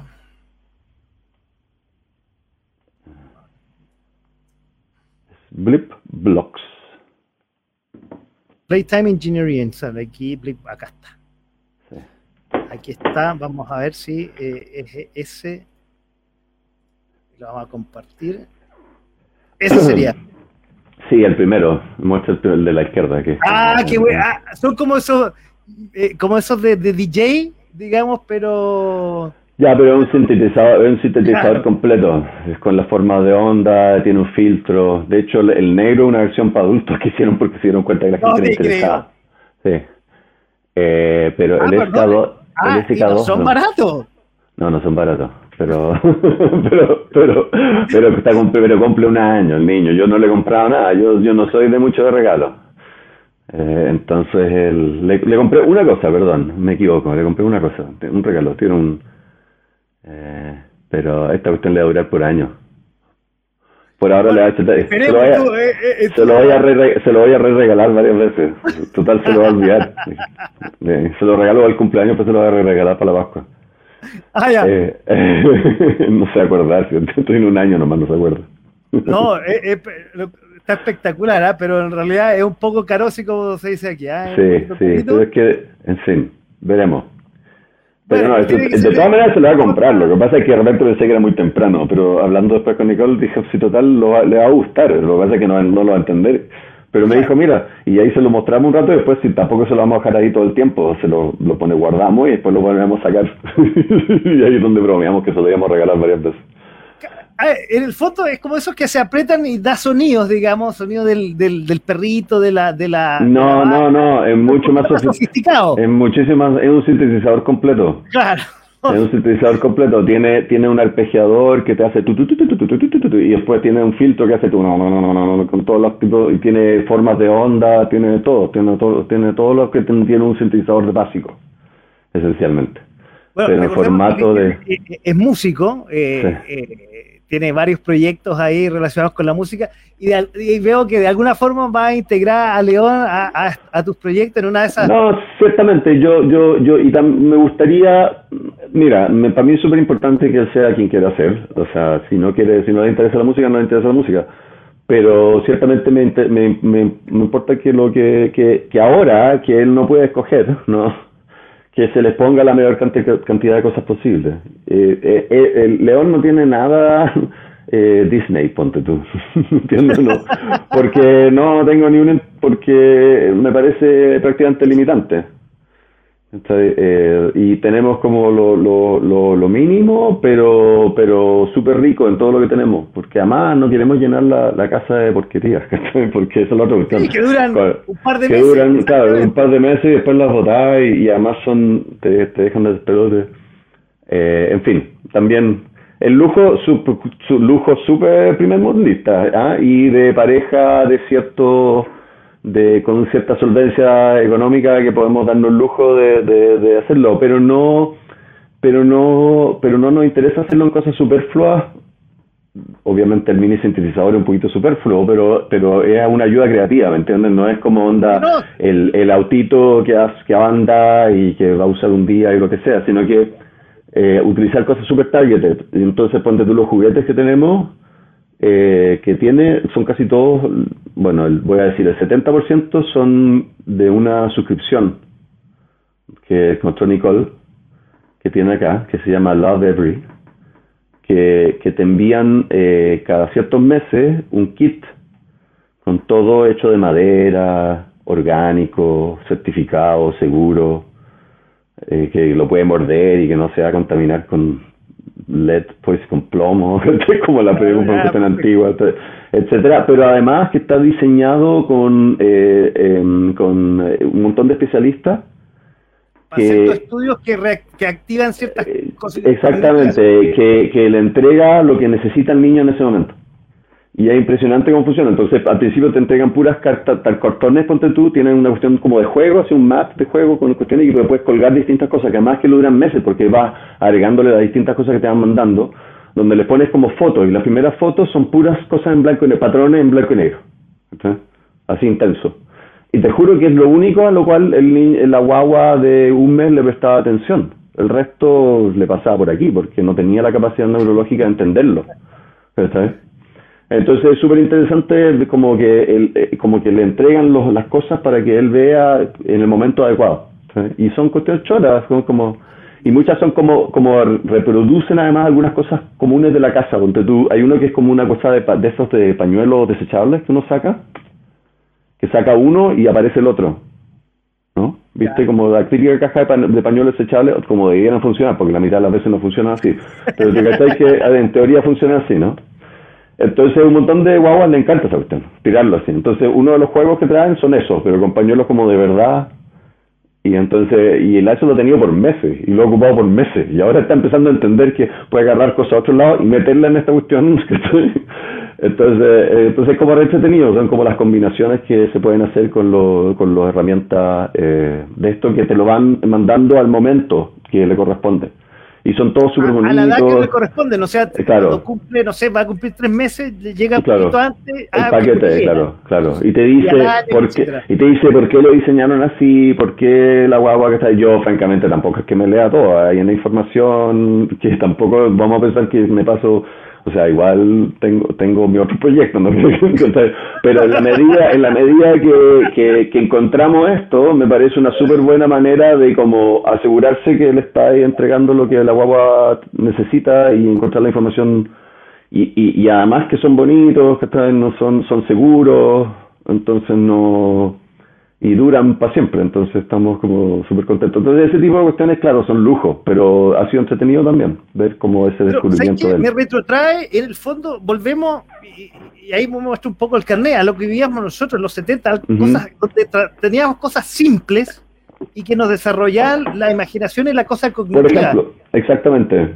Después ya con, con el desarrollo de nuestro país llegaron cosas más evolucionadas. Yo día, lo, lo que te voy a decir, que yo como te decía, cuando, eh, espero cuando eh, vuelva, espero ser papá, y, lamentablemente yo veo papás eh, jóvenes, digamos, y que lamentablemente, que un poco los beneficios que tienen ustedes dos, que pueden estar con León, que en el fondo, lo poco que están con los hijos, le pasan el tablet o el mismo teléfono de uno para que el niño como que se vada, y ahí digamos que crecimiento intelectual cero, digamos, prácticamente ninguno, porque ven los sí. O sea, sí, absolutamente. Nosotros, pero bueno, tampoco quiero ser tan crítico. O sea, nosotros hemos tenido el lujo de poder dedicarle este tiempo al chico. O sea, yo creo que, no sé, una madre soltera con tres niños, como era mi mamá, por ejemplo, o sea, de aquí había cerca, ¿no? O sea, Bueno, en Chile tenía la suerte que mi mamá era profesional, entonces podía pagar una nana que por lo menos viniera cierto tiempo cuando, cuando ella estaba trabajando, lo que sea pero, pero bueno, hay gente en Estados Unidos que madre soltera no tiene ese lujo tampoco, o en Chile también, entonces tampoco voy a decir que hay, sí hay que hacerlo. Pero en la medida de lo posible, eh, efectivamente nosotros tenemos el lujo de, de, de, interactuar con él y de no darle, no, no, muy pocas veces, o sea, a veces sí, pero muy pocas veces tener que aprender una cosa, ¿no? Y yo creo que hoy en día lo que sí diría que hay que tratar de evitar es que la tentación de comprarle a los, a los chicos juguetes que bailan, eh, eh, cantan y hacen maricuesta, digamos, y conversan y, y, prenden luces y hacen cuestiones con solos, ¿no? O con, cuando apretas un botón es demasiado grande. Y yo francamente creo que mucho del problema que hay con los chicos con déficit atencional es que, es que se han criado con, con, ese, con eso. O sea, creo que hay una tendencia a darle al niño cosas que él aprieta un botón y le baila y salta y dice papá, papá, papá, ta, ta, ta. Aquí la cantidad, nosotros tenemos como dos o tres de eso, porque claramente igual nos interesa que el chico se exponga, o sea, tampoco que la primera vez que vea uno de esos robots con luces que bailan y que dicen nada, lo que sea y le canta lo que sea, que tampoco se espante, ¿no? Que tenemos uno de esos y normalmente ha sido que, se lo, que no lo han pasado que tenía otra gente, pero el, la hija, no voy a dar nombre ni nada, pero de una amiga de Nicole, eh, que un poquito mayor, que tiene hace algunos años, eh, que se crió con eso, ahora es incapaz de jugar sola. O sea, solamente eh, entiende algo que, que, que, le baile, le cante y le anime, ¿me entiendes? Entonces, para mí es súper importante, yo creo que la guagua, eh, en la medida de lo posible, que pasen tiempo descubriendo cosas y francamente, si uno tiene cuidado de no darle cosas que sean peligrosas, creo que es importante entregarle cosas aleatorias. las guaguas se entretienen con una caja enormemente, digamos, un rato enorme. Eh, y no hay que asumir que hay que entregarle una cosa que le baile y le cante para que te la entretenga, digamos. O sea, creo que eh, es súper importante darle eso desde muy temprano, darle cosas simples con las que pueda jugar. El problema es asegurarse que sean seguras, porque claro, muchas cosas simples no son seguras. Claro, bueno, en nuestra época eh, jugábamos con cosas simples, no sabíamos los orígenes, el cadito de madera, el, carrito jugábamos con rueditas, eran simples, quizás de qué origen no sabíamos, en ese tiempo no existían esos estudios, pero eran cosas simples que incentivaban la imaginación. Hoy día queda poco para la imaginación para los cabros chicos. O para los sí, yo creo que es súper importante, sobre todo cuando son jóvenes. Yo creo yo no, no, no escupo el cielo con la, con la con las posibilidades que da la, la, la nueva tecnología. Y yo estoy seguro que León va a, ser tecnológicamente capaz y, espero que lo sea en la medida en la mayor manera posible. De hecho, estoy esperando el día en el cual tenga la excusa de comprarme un setup eh, de realidad virtual para compartirlo con él. eh, pero, pero eso es otra historia, ¿no? Eh, pero, mucho todavía. Pero creo que es muy fácil, como toda la tecnología, toda la tecnología, de la, y es evidente de la discusión con la que nosotros crecimos de la televisión, ¿no? de los niños que se pasaban 24 horas al día frente al tel, a la tele. Eso, esa es la discusión, esta discusión no es que es nueva, no ahora será el tablet, pero, pero, la pero era muy parecida en esa época, ¿no? Ahora un poquito más esquizofrénica y descontrolada, porque de pronto el, el cabro tiene el tablet y quién sabe lo que está haciendo y puede ser que hay que tener un poquito más cuidado con ese tipo de cosas. ¿no? Antes la tele por lo menos... Hoy día más complejo el aparato. Más complejo y, y, es todavía, y es todavía más engaging, porque es interactivo y lo que sea, ¿no? Entonces... Eh, pero esa discusión la teníamos de siempre, porque la tecnología es como una droga, porque te facilita cosas que tú no eres capaz de hacer sin ella. Entonces te, requiere cierta sabiduría el, el, ser capaz de abstraerse de la tecnología en general. Y todos adultos muchas veces tenemos que combatir esa, esa, esa adicción, ¿no? De mirar el teléfono de nuevo o lo que sea. Entonces, con mayor razón un niño. Entonces, yo creo que es importante que el niño, yo, mi esperanza, no lo sé, ¿eh? mi esperanza es que quizás en algún momento haya que poner ciertas reglas, de decir, mira, esto tú solamente puedes mirar tele en este momento o conectarte en este momento, en este momento tienes que estar desconectado, pero mi esperanza es que tenga él la iniciativa de estar desconectado. Y, y para eso creo que es súper importante exponerlo a eso, que eso sea la mayor parte de su que ese sea el gusto que gane, entonces desde muy, desde muy chico. Lo mismo con la comida, o sea, la cantidad de, tentación de la gente alrededor, de, que los, la, poca gente que viene son los papás de Nicole, pero tampoco quiero hablar tan mal de ellos, pero, pero representado con amigos de Nicole y todo eso, que, eh, que inmediatamente quieren como, apenas empezó a comer alguna comida, que lo que, que, que, hoy en día se le empieza a dar comida a partir de los 6, 7 meses, se empieza a dar un poquito de comida, eh, a pesar de que no sepan nutriciones, para que se acostumbren a ella, ¿no? Eh, en, en ese momento desde ese momento hay un montón de gente que quiere como darle papitas fritas y pizza, Y nosotros, y nosotros empezamos, empezamos por palta y, y fruta y verdura y te juro que recién hace poquito está empezando a comer cosas que no sean como fruta y legumbres básicas, ¿me entiendes? No? Porque no hay ninguna razón para tentarlo con azúcares, azúcares tentadoras eh, enviciantes no naturales desde tan niño. Entonces, creo que es súper importante. Entonces, en la misma lógica, la tecnología es un poquito la misma lógica, digamos. Es mejor darle lo, darle casi nada inicialmente para que gane ese gusto. Y, pero en la medida que está, está, más grande, ya a veces yo a veces le he agarrado el celular y lo he dejado que, juegue con él y rápidamente se pone a hacer así y a tocarlo y no sabe y no, y no sabe qué hacer con él, pero entiende que puede interactuar con él. Y creo que eso es importante, eso va a ser parte de nuestra vida para siempre. O sea, no, no me trauma que él sea muy, desde muy temprano capaz pero que no sea dependiente, eso es lo importante. Claro, e, eso es lo que te decía, lamentablemente este aparatito hoy día es parte de nuestro cuerpo, o sea... Sí, eh, claro.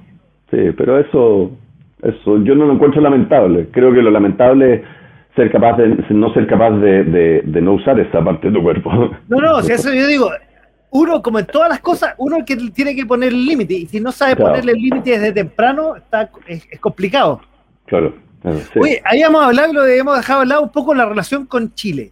Eh, eh, sí. Tú, tú dijiste bueno, que hablas en castellano, y un poco traspasarle todas esas tradiciones que bueno, desde Chicago quizás no, es tan fácil, eh, más adelante estoy hablando, o, de a poco, lo, de la bandera chilena, la empanada, que son nuestras tradiciones que, bueno, en Chicago no debe ser tan fácil, no, lo, tengo, no lo tengo tan claro, en ciertas ciudades de Estados Unidos sí, porque hay una comunidad chilena más grande, de traspasar esas tradiciones. Bueno, ustedes van a viajar en un par de meses más, pero no es el día a día, digamos. sí. Mira, es buena pregunta. ¿eh? Yo, yo, yo no soy una persona, a ver, yo quiero mucho a Chile, pero yo no soy una persona patriota en general. Entonces yo creo que eh, si le voy a enseñar algo es que los países realmente no son una cosa muy importante. eh, o sea, en el, en el, sentido de que, de que uno no es, una, no, es, no es algo que hay que tener una adulación abstracta, ¿me entiendes? Eh, lo importante es la gente que vive en los lugares. Eh, y en ese sentido, para mí es súper importante que interactúe con Chile, eh, eh, con, su tradición. Entonces, más que enseñarle la bandera y ese tipo de cosas, para mí es importante que vaya a Chile en cierto momento y que tenga exposición a ciertas cosas que, para mí son Chile. ¿no? Entonces, por ejemplo, me encantaría que viajáramos en algún momento a, los país, a los paisajes increíbles que tiene Chile eh, en el sur y en el norte, etcétera, pero eso claramente no lo vamos a poder hacer muy seguido y no sé exactamente cuándo lo vamos a poder hacer. Entonces, em, me encantaría, eh, como por ejemplo, antes de hacerlo, mostrarle imágenes, que, que, lo haya visto, que lo haya visto en video, ¿me entiendo? No? Que, que, que tenga esa sensación. Me, me, me, me, estoy ya escuchando mucha música que yo no he escuchado hace muchos años, chilena, porque me parece súper importante que él se exponga a, esa cosa intangible, que es la manera de hacerse música en Chile desde, desde la, el movimiento más antiplánico de artesa, entre comillas, con los cuales, o incluso de, la, del canto nuevo, digamos, del canto eh, de, de, de que, que, que, venía un poquito la tradición de, de la familia de mis padres, digamos, y de mis hermanos mayores, hasta los prisioneros, digamos, y, Soda Stereo, ¿no? Con cual yo, que fue súper, que, que, que, fueron, que hoy en día he escuchado un par de cosas de los prisioneros, me doy cuenta hasta qué punto, si bien en cierta manera para mí no fueron tan influyentes, porque yo en ese momento ya hacía música y no, me, no sé si me gustaba tanto la música que hacían, me di cuenta que su postura y sus letras fueron súper influyentes para mí. Eh, me di cuenta ahora, escuchando, escuchándolo. No. Entonces, esas cosas me parecen súper importantes y viajar en la medida que podamos. Y afortunadamente tenemos la posibilidad de viajar y vamos a estar ahora tres semanas, eh, en algunas semanas, eh, en, en noviembre, fin de noviembre, principio de diciembre, y, y tengo muchísimas ganas que vea el aire, que vea la cordillera, que vea eso, eso que para mí es Chile, que, que vea, que esté en casa con, con mis amigos, etcétera, etcétera, y ahora que además está justo recién vacunado, justo lo más inmune que va a estar por bastante tiempo, para nosotros también es una, es una explosión social que no hemos tenido tampoco nosotros desde el principio de la pandemia. Oye, pero, y te, te, tocaste la música, ¿qué, qué, y lo, tocaste un, rato atrás que estáis volviendo a escuchar música a, a propósito de, León. ¿Qué, qué, está, qué, qué trae? ¿Qué música estáis escuchando? Escuché Los Prisioneros, Soda Stereo, que bueno, son argentinos, pero uno lo escuchaba en los 80, digamos. Sí, sí, sí, claro. Sí, eso, papás son, también. De, de sí, ya llama a mis papás, por ejemplo, eh, no sé, Soledad Bravo, eh, Mercedes Sosa, eh, mis papás, mis, mis papás, eh, eh, Serrat, John Manuel Serrat, eh, de los antiguos, eh, de las antiguas canciones de Serrat. Eh, y, y ya un Sí, yo creo que eso, yo creo que eso ha sido, eso, eso ha sido quizás más de lo de mis papás. Eh, incluso algunas, eh, hay tú un disco que de, de, Soledad Bravo que se llama Cantos para Venezuela, que mi papá escuchaba mucho, que no es uno de los discos más conocidos de ella. Entonces eso, por ejemplo, lo, busqué y lo encontré y lo lo he escuchado. Eh, y después eh, ya música que me empezó a marcar más a mí, porque yo creo que eso eso resume más bien la música que yo creo que venía mi papá. Hay Chico Buarque también, ¿no? Ese, mi papá escuchaba Chico, Chico Buarque. ah, eh, brasileña, bossa nova. Sí, sí, sí. Todo muy importante para mí. Muy importante que escuche música en español y muy importante que se permee de esos ritmos. O sea, no va a ser un gringo incapaz de entender la, la ¿no? O sea, que, puede, que, que lo hay, ¿no? O sea, de, la gente con tradición más anglosajona tradicional, digamos. No, y que sepa que Chile no es lo que queda de algo, un país que queda al sur de México nomás. Que, que sí, sí, que, que, tenga un poquito ese, ese aire y, y, en fin, y también mi familia. Dentro de todo yo tengo una familia relativamente, o sea, no sé si mi familia, mi círculo social, más allá que mi familia. Eh, tengo la suerte que eh, tengo un círculo social de, amigos y familiares muy queridos en Chile. Eh, eh, no digamos que una familia enorme, pero una familia rel relativamente grande, con varios primos. Tengo dos hermanos, eh, o sea, un hermano y una hermana, y, y, y ellos entre, tienen, entre los dos tienen tres hijos. Eh, entonces, en fin, entonces hay gente, entonces su pareja, los primos, etcétera, etcétera. Hay como círculos sociales que la familia de Nicolás es pequeña aquí, más que nada su, su papá y su hermano. Eh, y amigos de toda la vida que tengo en Chile, que también, la Nicole, quizá hay un par de personas, pero últimamente se ha desconectado un poco más. Entonces hay como un universo como del asado, ponte tú, ¿me entiendo? ¿no? Con, cinco amigos, ¿me Que, que, que creo que es súper importante que, viva, que no es un barbecue, es otra cosa. Sí, claro, no, absolutamente. barbecue sería parecido, pero no es lo mismo que una no es lo mismo, no es lo mismo, no es lo mismo en todo, en, en, en muchos sentidos, no, no, no, no solo en uno. O sea, desde, desde la dinámica de quién hace el fuego y que, y que obviamente aquí el 90% de la gente está usando cuestiones acá y en Chile es como pecado capital. Eh, Entonces, ahora en los departamentos se usa más el Sí, claro, porque no, porque no tenía ha opciones. Cambiado, ha cambiado, pero, cambiado pero, igual es distinto, aunque sea físicamente igual, claro, es claro. distinto. Es distinto, claro. Y la carne, como lo que se pone, los choripanes, ponte tú, no sé. Eso, es sí, gran, claro. gran, gran cosa chilena, digamos. Entonces, bueno, sí, para mí eso, eso es o sea, importante. La raíz siempre va a estar, eh, lo, lo, va a tirar. Quiero, quiero que nos, claro, quiero que de alguna otra manera eh, Chile sea un, un un espacio relativamente natural para él y ojalá lo podamos hacer. Yo creo que con algo de suerte nos vamos a poder organizar para ir a Chile una vez por año, algunas semanas, digamos, más de un par de días, no sé, tres semanas, cuatro semanas quizás. Eh, lo cual estaría increíble si lo hacemos además en el verano chileno invierno de Chicago, que apto que saltarse un, ah, un, un, mesecito del de, de invierno de Chicago. Sí, estaría bastante bueno, pero veremos si se puede. Pero yo afortunadamente tengo cosas que hacer allá y la Nicole pues, creo que puede trabajar remoto, entonces siempre podemos arreglarlo, entonces veremos.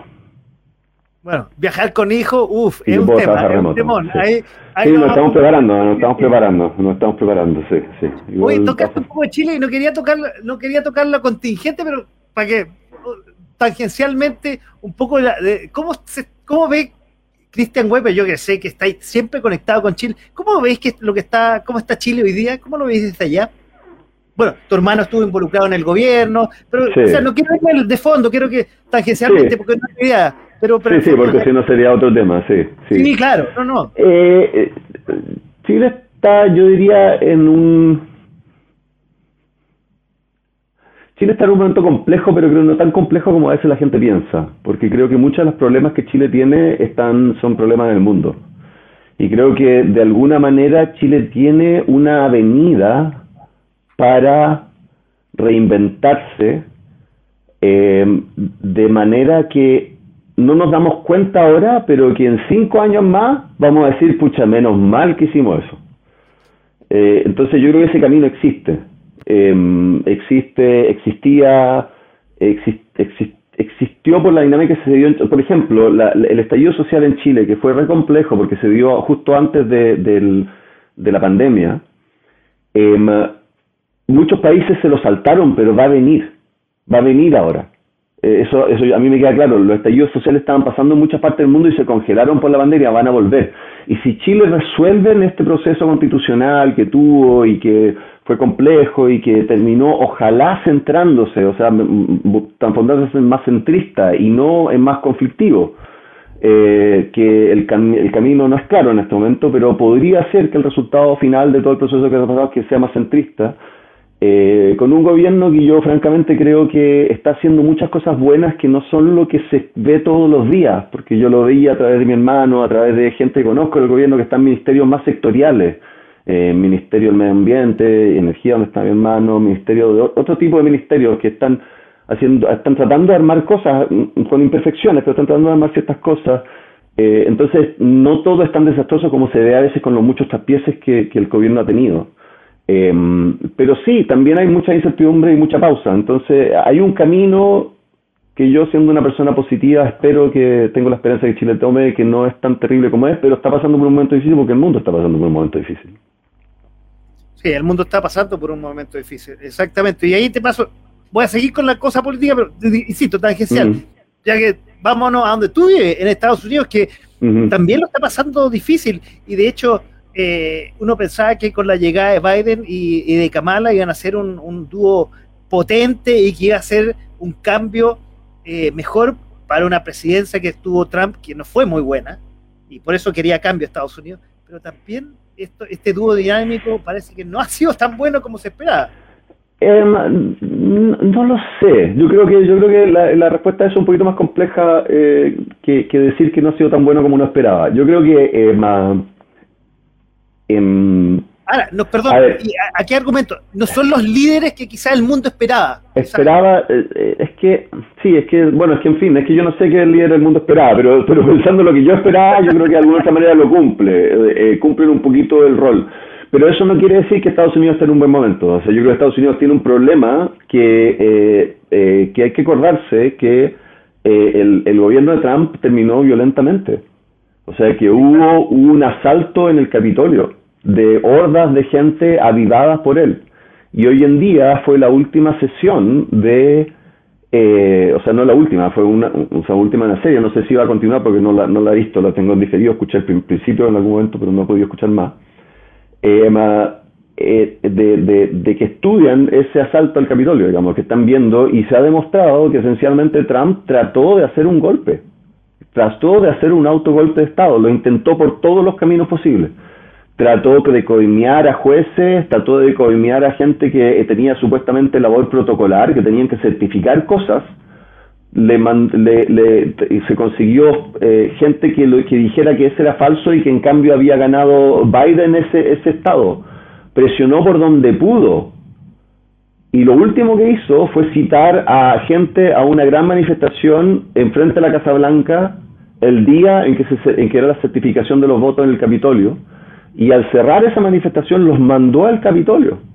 O sea, él, no estoy seguro hasta qué punto él planificó que se saltara el Capitolio, pero ciertamente él, quería, él tenía una presión ilegal y, y, violenta en la medida de sus capacidades de la eh, de, para mantenerse el poder. Ese era su plan. Lo que pasa es que es un incompetente.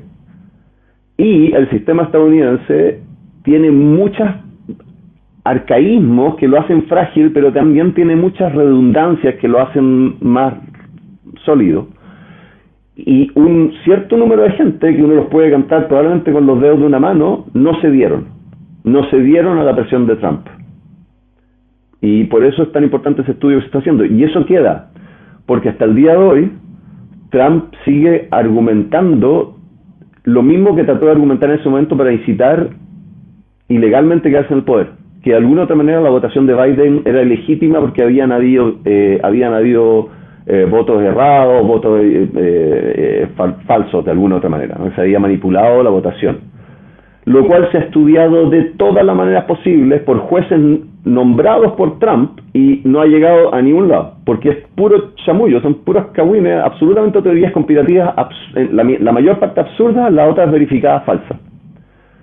pero él sigue diciéndolo, con lo cual la mitad del Partido Republicano piensa que Biden no es un presidente legítimo.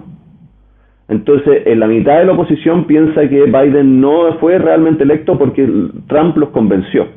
Entonces, la situación hoy en día en Estados Unidos es políticamente es muchísimo peor que en Chile, sorprendentemente. Yo diría, lo que pasa es que el estallido no ha pasado todavía, pero yo creo que va a venir. Y Black Lives Matter fue como una suerte de pequeña... Eh, un appetizer. Sí, un appetizer, exactamente. Yo creo que eso va a pasar. Y eso lo está manejando el gobierno y lo está manejando de muchas maneras y lo está manejando con la sorpresa que también se encontró el gobierno de Boric de la alta, del, del descontrol global de la inflación post pandemia.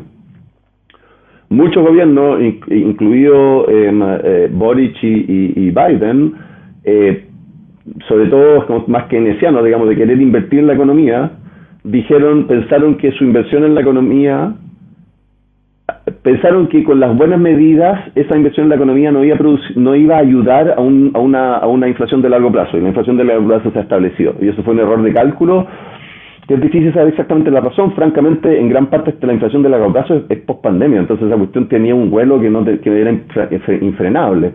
Pero era mucho más grande de lo que mucha gente estimaron y entonces se han encontrado con las manos medio atadas en, atados en el sentido de que lo único que le importa a la gente es la inflación. Entonces, muchas de las cosas que quieren hacer tienen que de alguna u otra manera abordar la inflación. Pero independientemente de eso, Biden ha logrado pasar una cantidad enorme de leyes que son súper importantes. Lo que pasa es que no llegan a las noticias, no son headlines, ¿no? Pero son súper importantes. Por ejemplo, desde que yo llegué a Estados Unidos, eh, el Seguro Público de Salud em, no tiene el derecho a negociar con las farmacéuticas por los precios de las drogas.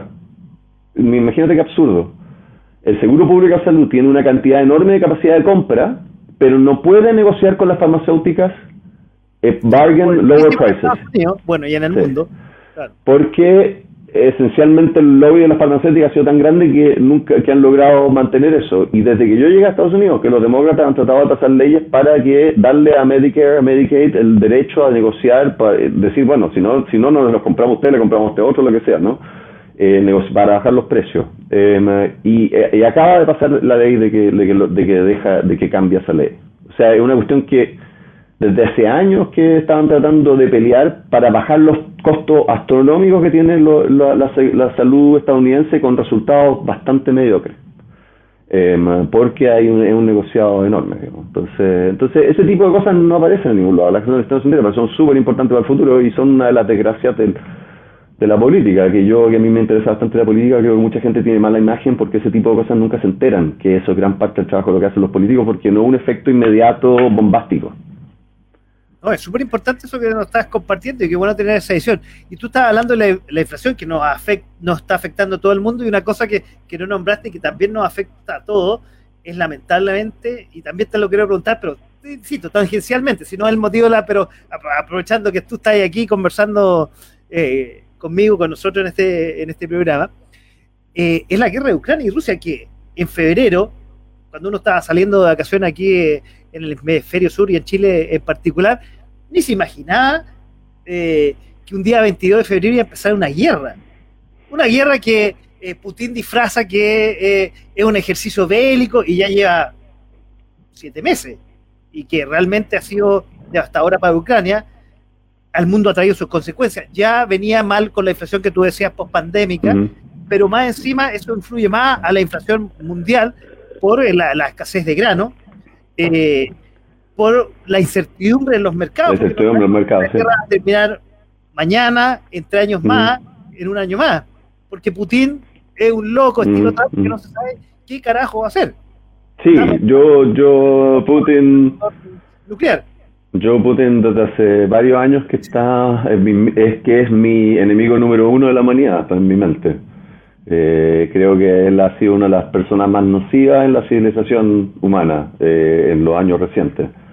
Em, yo, quizás lo mencionaste, yo trabajo como parte de los muchos proyectos que hago, es una escucha de redes sociales, que es un proyecto que tengo con el laboratorio Solus en Chile, eh, asociado a la Universidad Católica, entonces nosotros estudiamos datos de Twitter y, tratamos de entender un poco la opinión que tiene la gente de ciertas cosas basado en esos datos, entre muchas otras cosas que hago, porque otras cosas las hago más de física teórica, más conceptual, más sistemas complejos eh, y también la música, pero esto es una de las cosas que hago.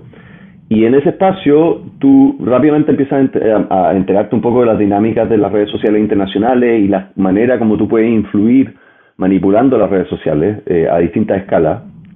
Y en ese universo, yo ya desde la elección de Trump, que, que, absolutamente estoy convencido, o sea, hay, hay una documentación enorme sobre el uso de Putin, el, desarrollo de Putin de la, de la arma eh, cibernética, digamos, como de influencia cibernética, tanto atentados como ransomware, como, como influencia en las redes sociales, eh, para eh, desestabilizar democracia alrededor del mundo, que es su interés, es enorme, su capacidad es enorme. Entonces, yo ya desde esa época que me parecía que era extremadamente nocivo para la, para la humanidad, para, la humanidad. Ciertamente desde, desde la campaña de Trump, ¿no? O sea, que, que fue ya hace seis años, una cosa así. Sí. Eh, de entonces que creo que antes más o menos lo había cachado, pero de ese entonces que empecé a verlo realmente, como cómo lo y porque ya, porque, en fin, porque para la campaña de Trump es que realmente me metí en esto de análisis de redes sociales, empecé a meter realmente en esto de análisis de redes sociales. antes Putin maquinando esto probablemente. Sí, y entre las cosas que he visto es que entre la prensa, gente que respeto mucho, eh, periodista estadounidense de, investigación, eh, Rachel Maddow, que es una, una, una, una periodista acá, bastante conocida, ella eh, hizo un, eh, encontró un documento en el cual que expuso en el cual se hablaba en una conferencia rusa militar eh, hace ya 10 años por decir algo de cómo esencialmente la lógica era las campañas de influencia cibernética iban a ser la nueva arma nuclear rusa. O sea iba a ser la arma desestabilizadora eh, nueva en el juego, que no existía antes, ¿me entiendes? Y que, y que el ejército y que la inteligencia rusa, liderada por alguien que se que creció como, como agente de inteligencia, ¿no? Putin. Este fue director de la KGB, o sea, de inteligencia. En el cual además internamente, internamente, los, las, las operaciones de, de desestabilización psicológica y cosas por el estilo que hacía Rusia internamente eran enormes y tradicionales, digamos, antes de la era digital. ¿Me entiendes? O incluso de cultivo cultural en otros lugares, de movimientos de disidencia, etcétera, etcétera. O sea, el, el, el aparateje de, de, psicología, eh, inteligencia, eh, em, acciones, digamos, de, de, espionaje o de inteligencia o de, o de incluso de militar, agresiva, digamos, a través de uso de psicología, ¿no? Eh, los rusos tenían experiencia más que todo en el mundo. Entonces ya tenían la capacidad tenían un montón de hackers, porque Rusia desde hace años que tenían una cultura de hackers, ¿no? De estafa y hackers y gente que se metía en la red y dejaba de ser parte como una mafia rusa. Y tenían alguien que tenía esa tradición y que tenía ambiciones de, globales de, transformar a, Rusia en un imperio. Entonces como que la cosa estaba dada y existe cierta documentación que se ha ido encontrando que muestra que esto fue un plan súper eh, claro de Putin. Y yo, yo bromeo que digo que la única teoría conspirativa que yo creo es que Putin está controlando tus teorías conspirativas. Porque él se colgó de todo lo que existía como teorías conspirativas en el mundo para explotarlas en desestabilizar la confianza que la gente tiene en, la, en, las instituciones eh, actuales de los, de, los, de los países democráticos particularmente. Entonces la ha explotado sistemáticamente a través de su agencia completa que tiene como por lo menos con mil personas trabajando metidos en computadores y quizás cuántos bots que controlan. Ese tipo de cosas para em, influir en, para esencialmente, digamos, ganarle a los otros haciendo que, exacerbando su conflicto interno. Claro, y a ver, tú, hablas de los oficiales, imagina, y, también los piratas informáticos, que, la mayoría, los, los más, más conocidos y que son más aventajados, eso uno lo, escucha, eh, lo ve en las películas, lo escucha en ciertas, eh, ciertas redes, son los hackers rusos, justamente, o de esa área. Y que además que tiene una cierta relación de semi-mercenarios con, con, el gobierno ruso eh, hoy en día. Entonces, o bucaneros, no sé. Oye, con Cristian Web estamos esta noche en este programa de A Poco Sin Mascarilla en Punto FM y en esta etapa que hemos tangencialmente visto el mundo, visto el mundo, hemos pasado por Chile, Estados Unidos, eh, la guerra de Ucrania y, tu amigo personal Putin, Perdón, la... Oye, quiero volver un poco y, para ir cerrando, quiero volver a, León y, no me ha hablado un poco del músico también. ¿Estás preparando algo relacionado con él? ¿Dedicándole algún álbum nuevo, alguna cosa así? ¿O tomando sus sonidos, algo así? Y, sí, ciertamente, ciertamente grabé su latido y, francamente debiera grabar más de su, de sus balbuceos. Eh, los tengo por aquí, por allá en video y cosas así. Eh, no sé si en este momento tengo tanto la lógica de como hacerle una canción o algo por el estilo, pero estoy eh, en el proceso de, ya hace algún tiempo porque se ha atrasado, pero espero agarrar vuelo pronto y he hecho algunos experimentos por aquí por allá específicos de construir una serie de, temas eh, para un álbum, para una nueva serie de show en vivo, etcétera, etcétera que quiero sean bastante más conceptuales y el concepto que estoy explotando tiene un montón que ver con mi experiencia de lo que más me fascina del universo, que es como un poquito la lógica de, de, de mm, en fin, de una, mara, una, una maravilla, ¿cómo se dice? Maravillación, maravillamiento, no sé, estar maravillado con la realidad y con, y con la realidad eh, física, con la realidad biológica, con la realidad informativa, eh, intelectual, conceptual, con, la realidad en general. Entonces eh, voy a mezclar un montón de cosas que tienen que ver con mi vida, con mi fascinación a nivel de, cotidiano de eso, que ya tenía una serie de grabaciones que he hecho a lo largo de mis viajes, de que he hecho así como en lugares que me han llamado la atención acústicamente, eh, con mi fascinación de, de esas cosas desde un ángulo científico que también tengo, tratar de entenderlas. Y en esa lógica, eh, eh, León es, una parte de eso, una parte de esa fascinación, una parte nueva. Agregándole una variable nueva ahora que es un punto de vista, Exactamente. el punto de vista León y el punto de vista como papá, que, hace. Sí. Pero lo que yo quiero es el día que ya empiezo a hacer música con él, eso, eso aunque sea él balbuceando, aunque sea lo que sea, por eso que me, da, me, me recuerdas que debiera grabarlo balbuceando porque la voz que tiene ahora no es la misma que va a tener un, tiempo más. El balbuceo que hace ahora no será el mismo. Oye, y te lo digo yo que tengo grabaciones de mis hijas cuando eran chicas, que las paso así en la radio, así como especie de comercial, y qué rico escuchar ahora que tienen veintitantos esas voces qué buena. que, no, que no van a volver. Claro que no van a volver, claro, sí. sí, sí. Obviamente hoy en día, hoy en día nosotros tenemos la, la, fortuna de documentar un montón con el celular cuando se nos llama la atención algo lo grabamos, ¿no? Eh, entonces hay una documentación que probablemente va a ser mucho más rica de la que nosotros teníamos eh, de esos momentos, pero, pero ciertamente debiera hacerlo específicamente para grabar algunas cosas, así, como dedicadamente. Oye, Cristian, eh, para ir cerrando, y te quiero agradecer una vez más porque un, un año más hay aceptado esta invitación y, te digo, como siempre, súper grata la conversación. Hemos tocado de todo, fundamentalmente hablando de, tu etapa como papá, que eso es lo más importante y lo, trae a la conversación. Pero vimos esta parte política también que tú igual lo tienes en tus venas por ahí, hablamos de la astronomía. También hubo noticias este año, Navi Barta, y, y no te creo que te quitar el tiempo con respecto a eso. Eso es bueno para hablar.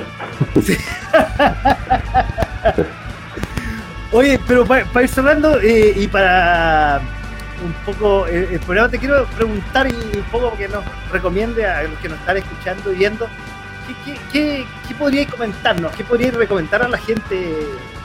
Algo quizás más aterrizado, quizás relacionado incluso con algo más elevado que, que lo que ha pasado en, el mundo de la astronomía o de la física últimamente. Cualquier cosa en realidad. Yo, yo, eh, eh, eh, lo que de hecho me acordé de pronto hace un ratito que, me preguntaste esto la última vez y me quedé medio en blanco. Y francamente francamente ahora estaría probablemente más en blanco todavía porque hoy en día entre mis propios proyectos y León no tengo tiempo de mirar nada. Pero lo que sí pero lo que sí lo que sí diría que me sorprendió que entre las cosas que me llamaron que, que, que el mostrarle algo a él me recordó cuánto eso me influyó a mí.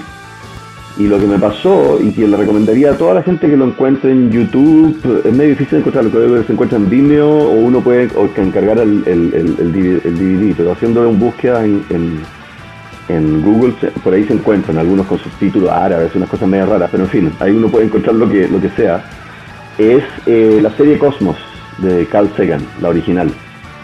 Eh, yo de pronto una mañana estaba con León, yo con, él encargándome de él y, estaba ahí, en fin, yo estaba haciendo unas cosas y quería como poner algo de fondo, entre comillas, mientras hacía yo cosas y interactuaba con él y él hacía también otras cosas. Y, de repente dije, ah, me dan ganas de escuchar, ver una cosa que para mí sé que fue influyente, que fue como todas esas imágenes astronómicas que mm, fue una primera serie que lo mostró tan importantemente. Eh, el Cosmos de Carl Sagan, ¿no? Hay una versión nueva que también es muy buena, pero te digo buscar la antigua. Casi no ha envejecido nada. Hay algunas cosas que sabemos ahora que no sabíamos entonces, que es súper interesante, pero no sé si todo el mundo sabría eso porque hay que estar un poquito al día de lo que sabemos que no que sabía. Pero a veces puede ser interesante verificarlo, pero, pero todo lo que dice es correcto. Y perdón, brevemente, que cuando tú la conoces, o cuando nuestra generación la conoció por primera vez, probablemente en, algún canal nacional, el acceso era bastante bastante más difícil que hoy día en un clic. Claro, además, exactamente. Y, resulta, lo que pasó es que, eh, eh, lo tengo de hecho aquí, afortunadamente lo rescatamos, mi mamá lo rescató. Em, eh, lo que pasó es que en algún momento, yo no sé si vino antes, francamente, si el libro o la serie, pero en algún momento a mí me estaba empezando a interesar la astronomía. Yo he sido muy joven, de haber tenido, no sé, 12, 13, 12, no sé Em, y, y, apareció este libro, y quizás antes incluso que la dieran la serie, la, serie en Chile. Y, yo me hice muy fan de ese libro. Eh, y, creo que desde ahí hasta que cumplí como lo O sea, que probablemente al principio miraba las fotos, hice un, trabajo para el colegio o algo así, pero ya después me lo sabía memoria. Y como a los 14 escribí como un mini ensayo basado en la explicación de la teoría de relatividad general que aparecía en ese libro pero yo me acordaba de, haber sido fan del libro, pero no me acordaba, pero ahora me estoy acordando cuánto lo debo haber leído, no me acordaba de eso, porque además la, la, serie es en gran medida eh, una transcripción del texto del libro. Eh, el libro esencialmente el guion de la serie. Y yo ahora que estoy viendo los capítulos, estado viendo a poco con León, eh, cuando veo la pena, entiende, pero igual le encantan las imágenes de las estrellas, que me parece súper bonito que las vea desde ya, que le sean familiares. Eh, cuando lo pongo así, cuando escucho, me doy cuenta que me lo conozco casi de memoria. Y no solamente eso, me doy cuenta que mucho de la perspectiva que yo tengo sobre esa fascinación con la realidad eh, desde un punto de vista científico, pero, pero a través de la ciencia emocional, em, es muy mucho lo que él transmitía, lo que Carl Sagan transmitía en, esa serie. Entonces me parece que independientemente de la parte más como técnica, que como te digo, nada está más errado, todo es correcto, a pesar de que ya tiene varias, varias décadas eso, eh, esa serie. Eh, la manera como poética en la cual explica la naturaleza me parece muy muy bonita eh, y, me parece muy importante, muy importante en este mundo tan turbulento eh, porque yo creo que para mí siempre fue muy natural y creo que, porque creo que me influyó muy niño. Eso de darse cuenta que al final todo esto que estamos aquí, todo esto, toda la gente, todos los conflictos, todo lo que tenemos, todos los dramas, todo, todo, todo, todo, es solamente una mini película de atmósfera en una roca alrededor de un sol absolutamente perdido en el rincón de una galaxia en el rincón del universo. O sea, completamente irrelevante, todo mediocre. ¿no?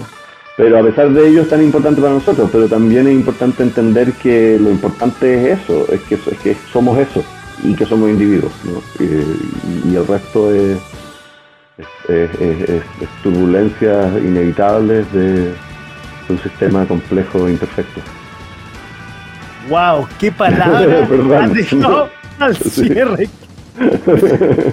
si ya dije que yo me considero un ignorante cuando te escucho, ya con esto me dejaste fuera. También esto es terapia, así que aprovecho de, que si, alguien, está escuchando ya verá que no, no tampoco me tomo tan tan en serio, pero, pero es una ocasión que tengo de, decir estas cosas. Así que te la agradezco.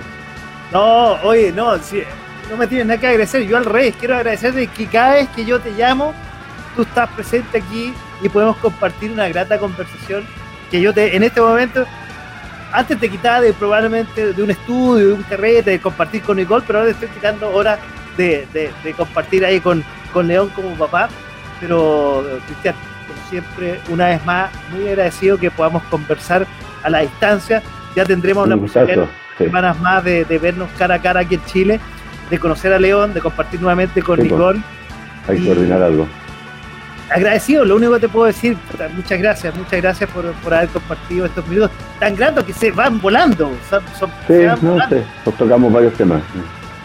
Así que eso, entre los muchos proyectos siempre hay algo, hay algo que puedo contar que espero valga la pena escuchar. No, sin duda. Un y ya, ya hablaremos con otra tonalidad cuando nos veamos Perfecto. Perfecto, un gusto. Oye, Cristian.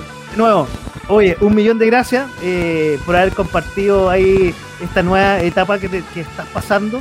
Eh, Gracias, sí. haberlo compartido con nosotros en esta, en esta hora. Pues. Muchas Perfecto, gracias. un millón de, un millón de gracias a ti. No, na- Gracias. nada que agradecer. Y gracias una vez más por haber compartido con nosotros. Chao, chao. Cristian. Chao, Muy chao. buenas noches. Chao, chao. Oye, y nosotros, como siempre, nos vamos a ir con una canción. Nos vamos y te la voy a compartir, Cristian. Porque eh, un día como hoy, hace 81 años, Paul Frederick Simon, eh, que es un cantante, músico renombrado y compositor estadounidense, nació en New Jersey, en Newark, eh, su carrera musical se extendió hace más de seis décadas y es ampliamente considerado uno de los compositores más aclamados de la historia musical popular. Quizás el nombre no te dice mucho, pero cuando te digo Paul Simon, probablemente eh, algo, te, algo te resuena. Oye, se graduó en Queens College y estudió durante un breve periodo en la Escuela de Derecho de Brooklyn. Formó el dúo Simon and Garfunkel, muy conocido, muy clásico en la música contemporánea, con su amigo Art Garfunkel en 1956. Lanzaron cinco álbumes de estudio y se convirtieron en los grupos más aclamados de la década del 60. Simon compuso eh, casi todas las canciones, incluyendo The Sound of Silence, Mrs. Robinson, como no olvidarla, America, Bridge Over the Troubled Water y Boxer. Se separan a principios de los 70. Simon grabó después tres álbumes aclamados eh, durante los siguientes cinco años, de los cuales se ubicaron eh, en el top 5 del Billboard 200. Y de él vamos a escuchar You Can Call Me Out, una canción del primer sencillo de su álbum Graceland, lanza- lanzado, quiero decir, en octubre de 1986. Ahí con Cristian, que lo vemos todavía por ahí. Nos despedimos. Muchas gracias, Cristian, una vez más. Y también muchas gracias a todos los que estuvieron al otro lado del micrófono y al otro lado de la pantalla mirándonos y escuchándonos esta noche eh, en esta conversación que tuve tan grata con mi compañero Cristian Gutiérrez. Chao, chao, muy buenas noches y hasta el próximo jueves. A man walks down the street, he says, Why am I soft in the middle now? Why am I soft in the middle? The rest of my life is so hard. I need a photo opportunity. I want a shot of redemption. Don't want to end up a cartoon in a cartoon graveyard. Bone digger, bone digger, dogs in the moonlight. Far away, my well lit door. Mr. Beer Melly, get these mutts away from me, you know. I don't find this stuff amusing anymore. Uh, if you'll be my bodyguard, I can be your long lost pal. I can call you Betty, Betty, when you call man walks down the street, he says, Why am I short of attention? Got a short little span of attention, and whoa, my nights are so long. Where's my wife and family? What if I die here? Who'll be my role model now that my role model is gone? Gone. He ducked back down the alley with some roly poly little bat faced girl. All along, along, there were incidents and accidents, there were hints and allegations. If you'll be my bodyguard, I can be your long lost pal. I can call you Betty,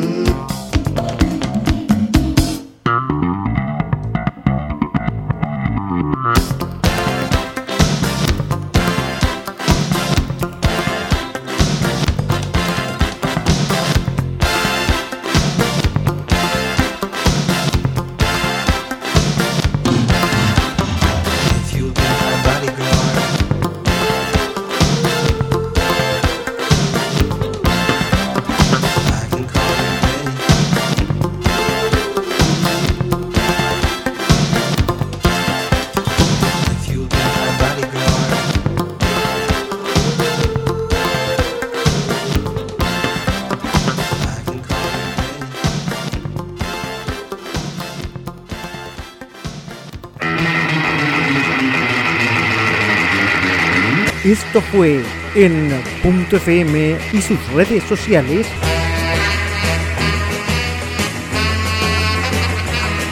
De a poco, sin mascarilla.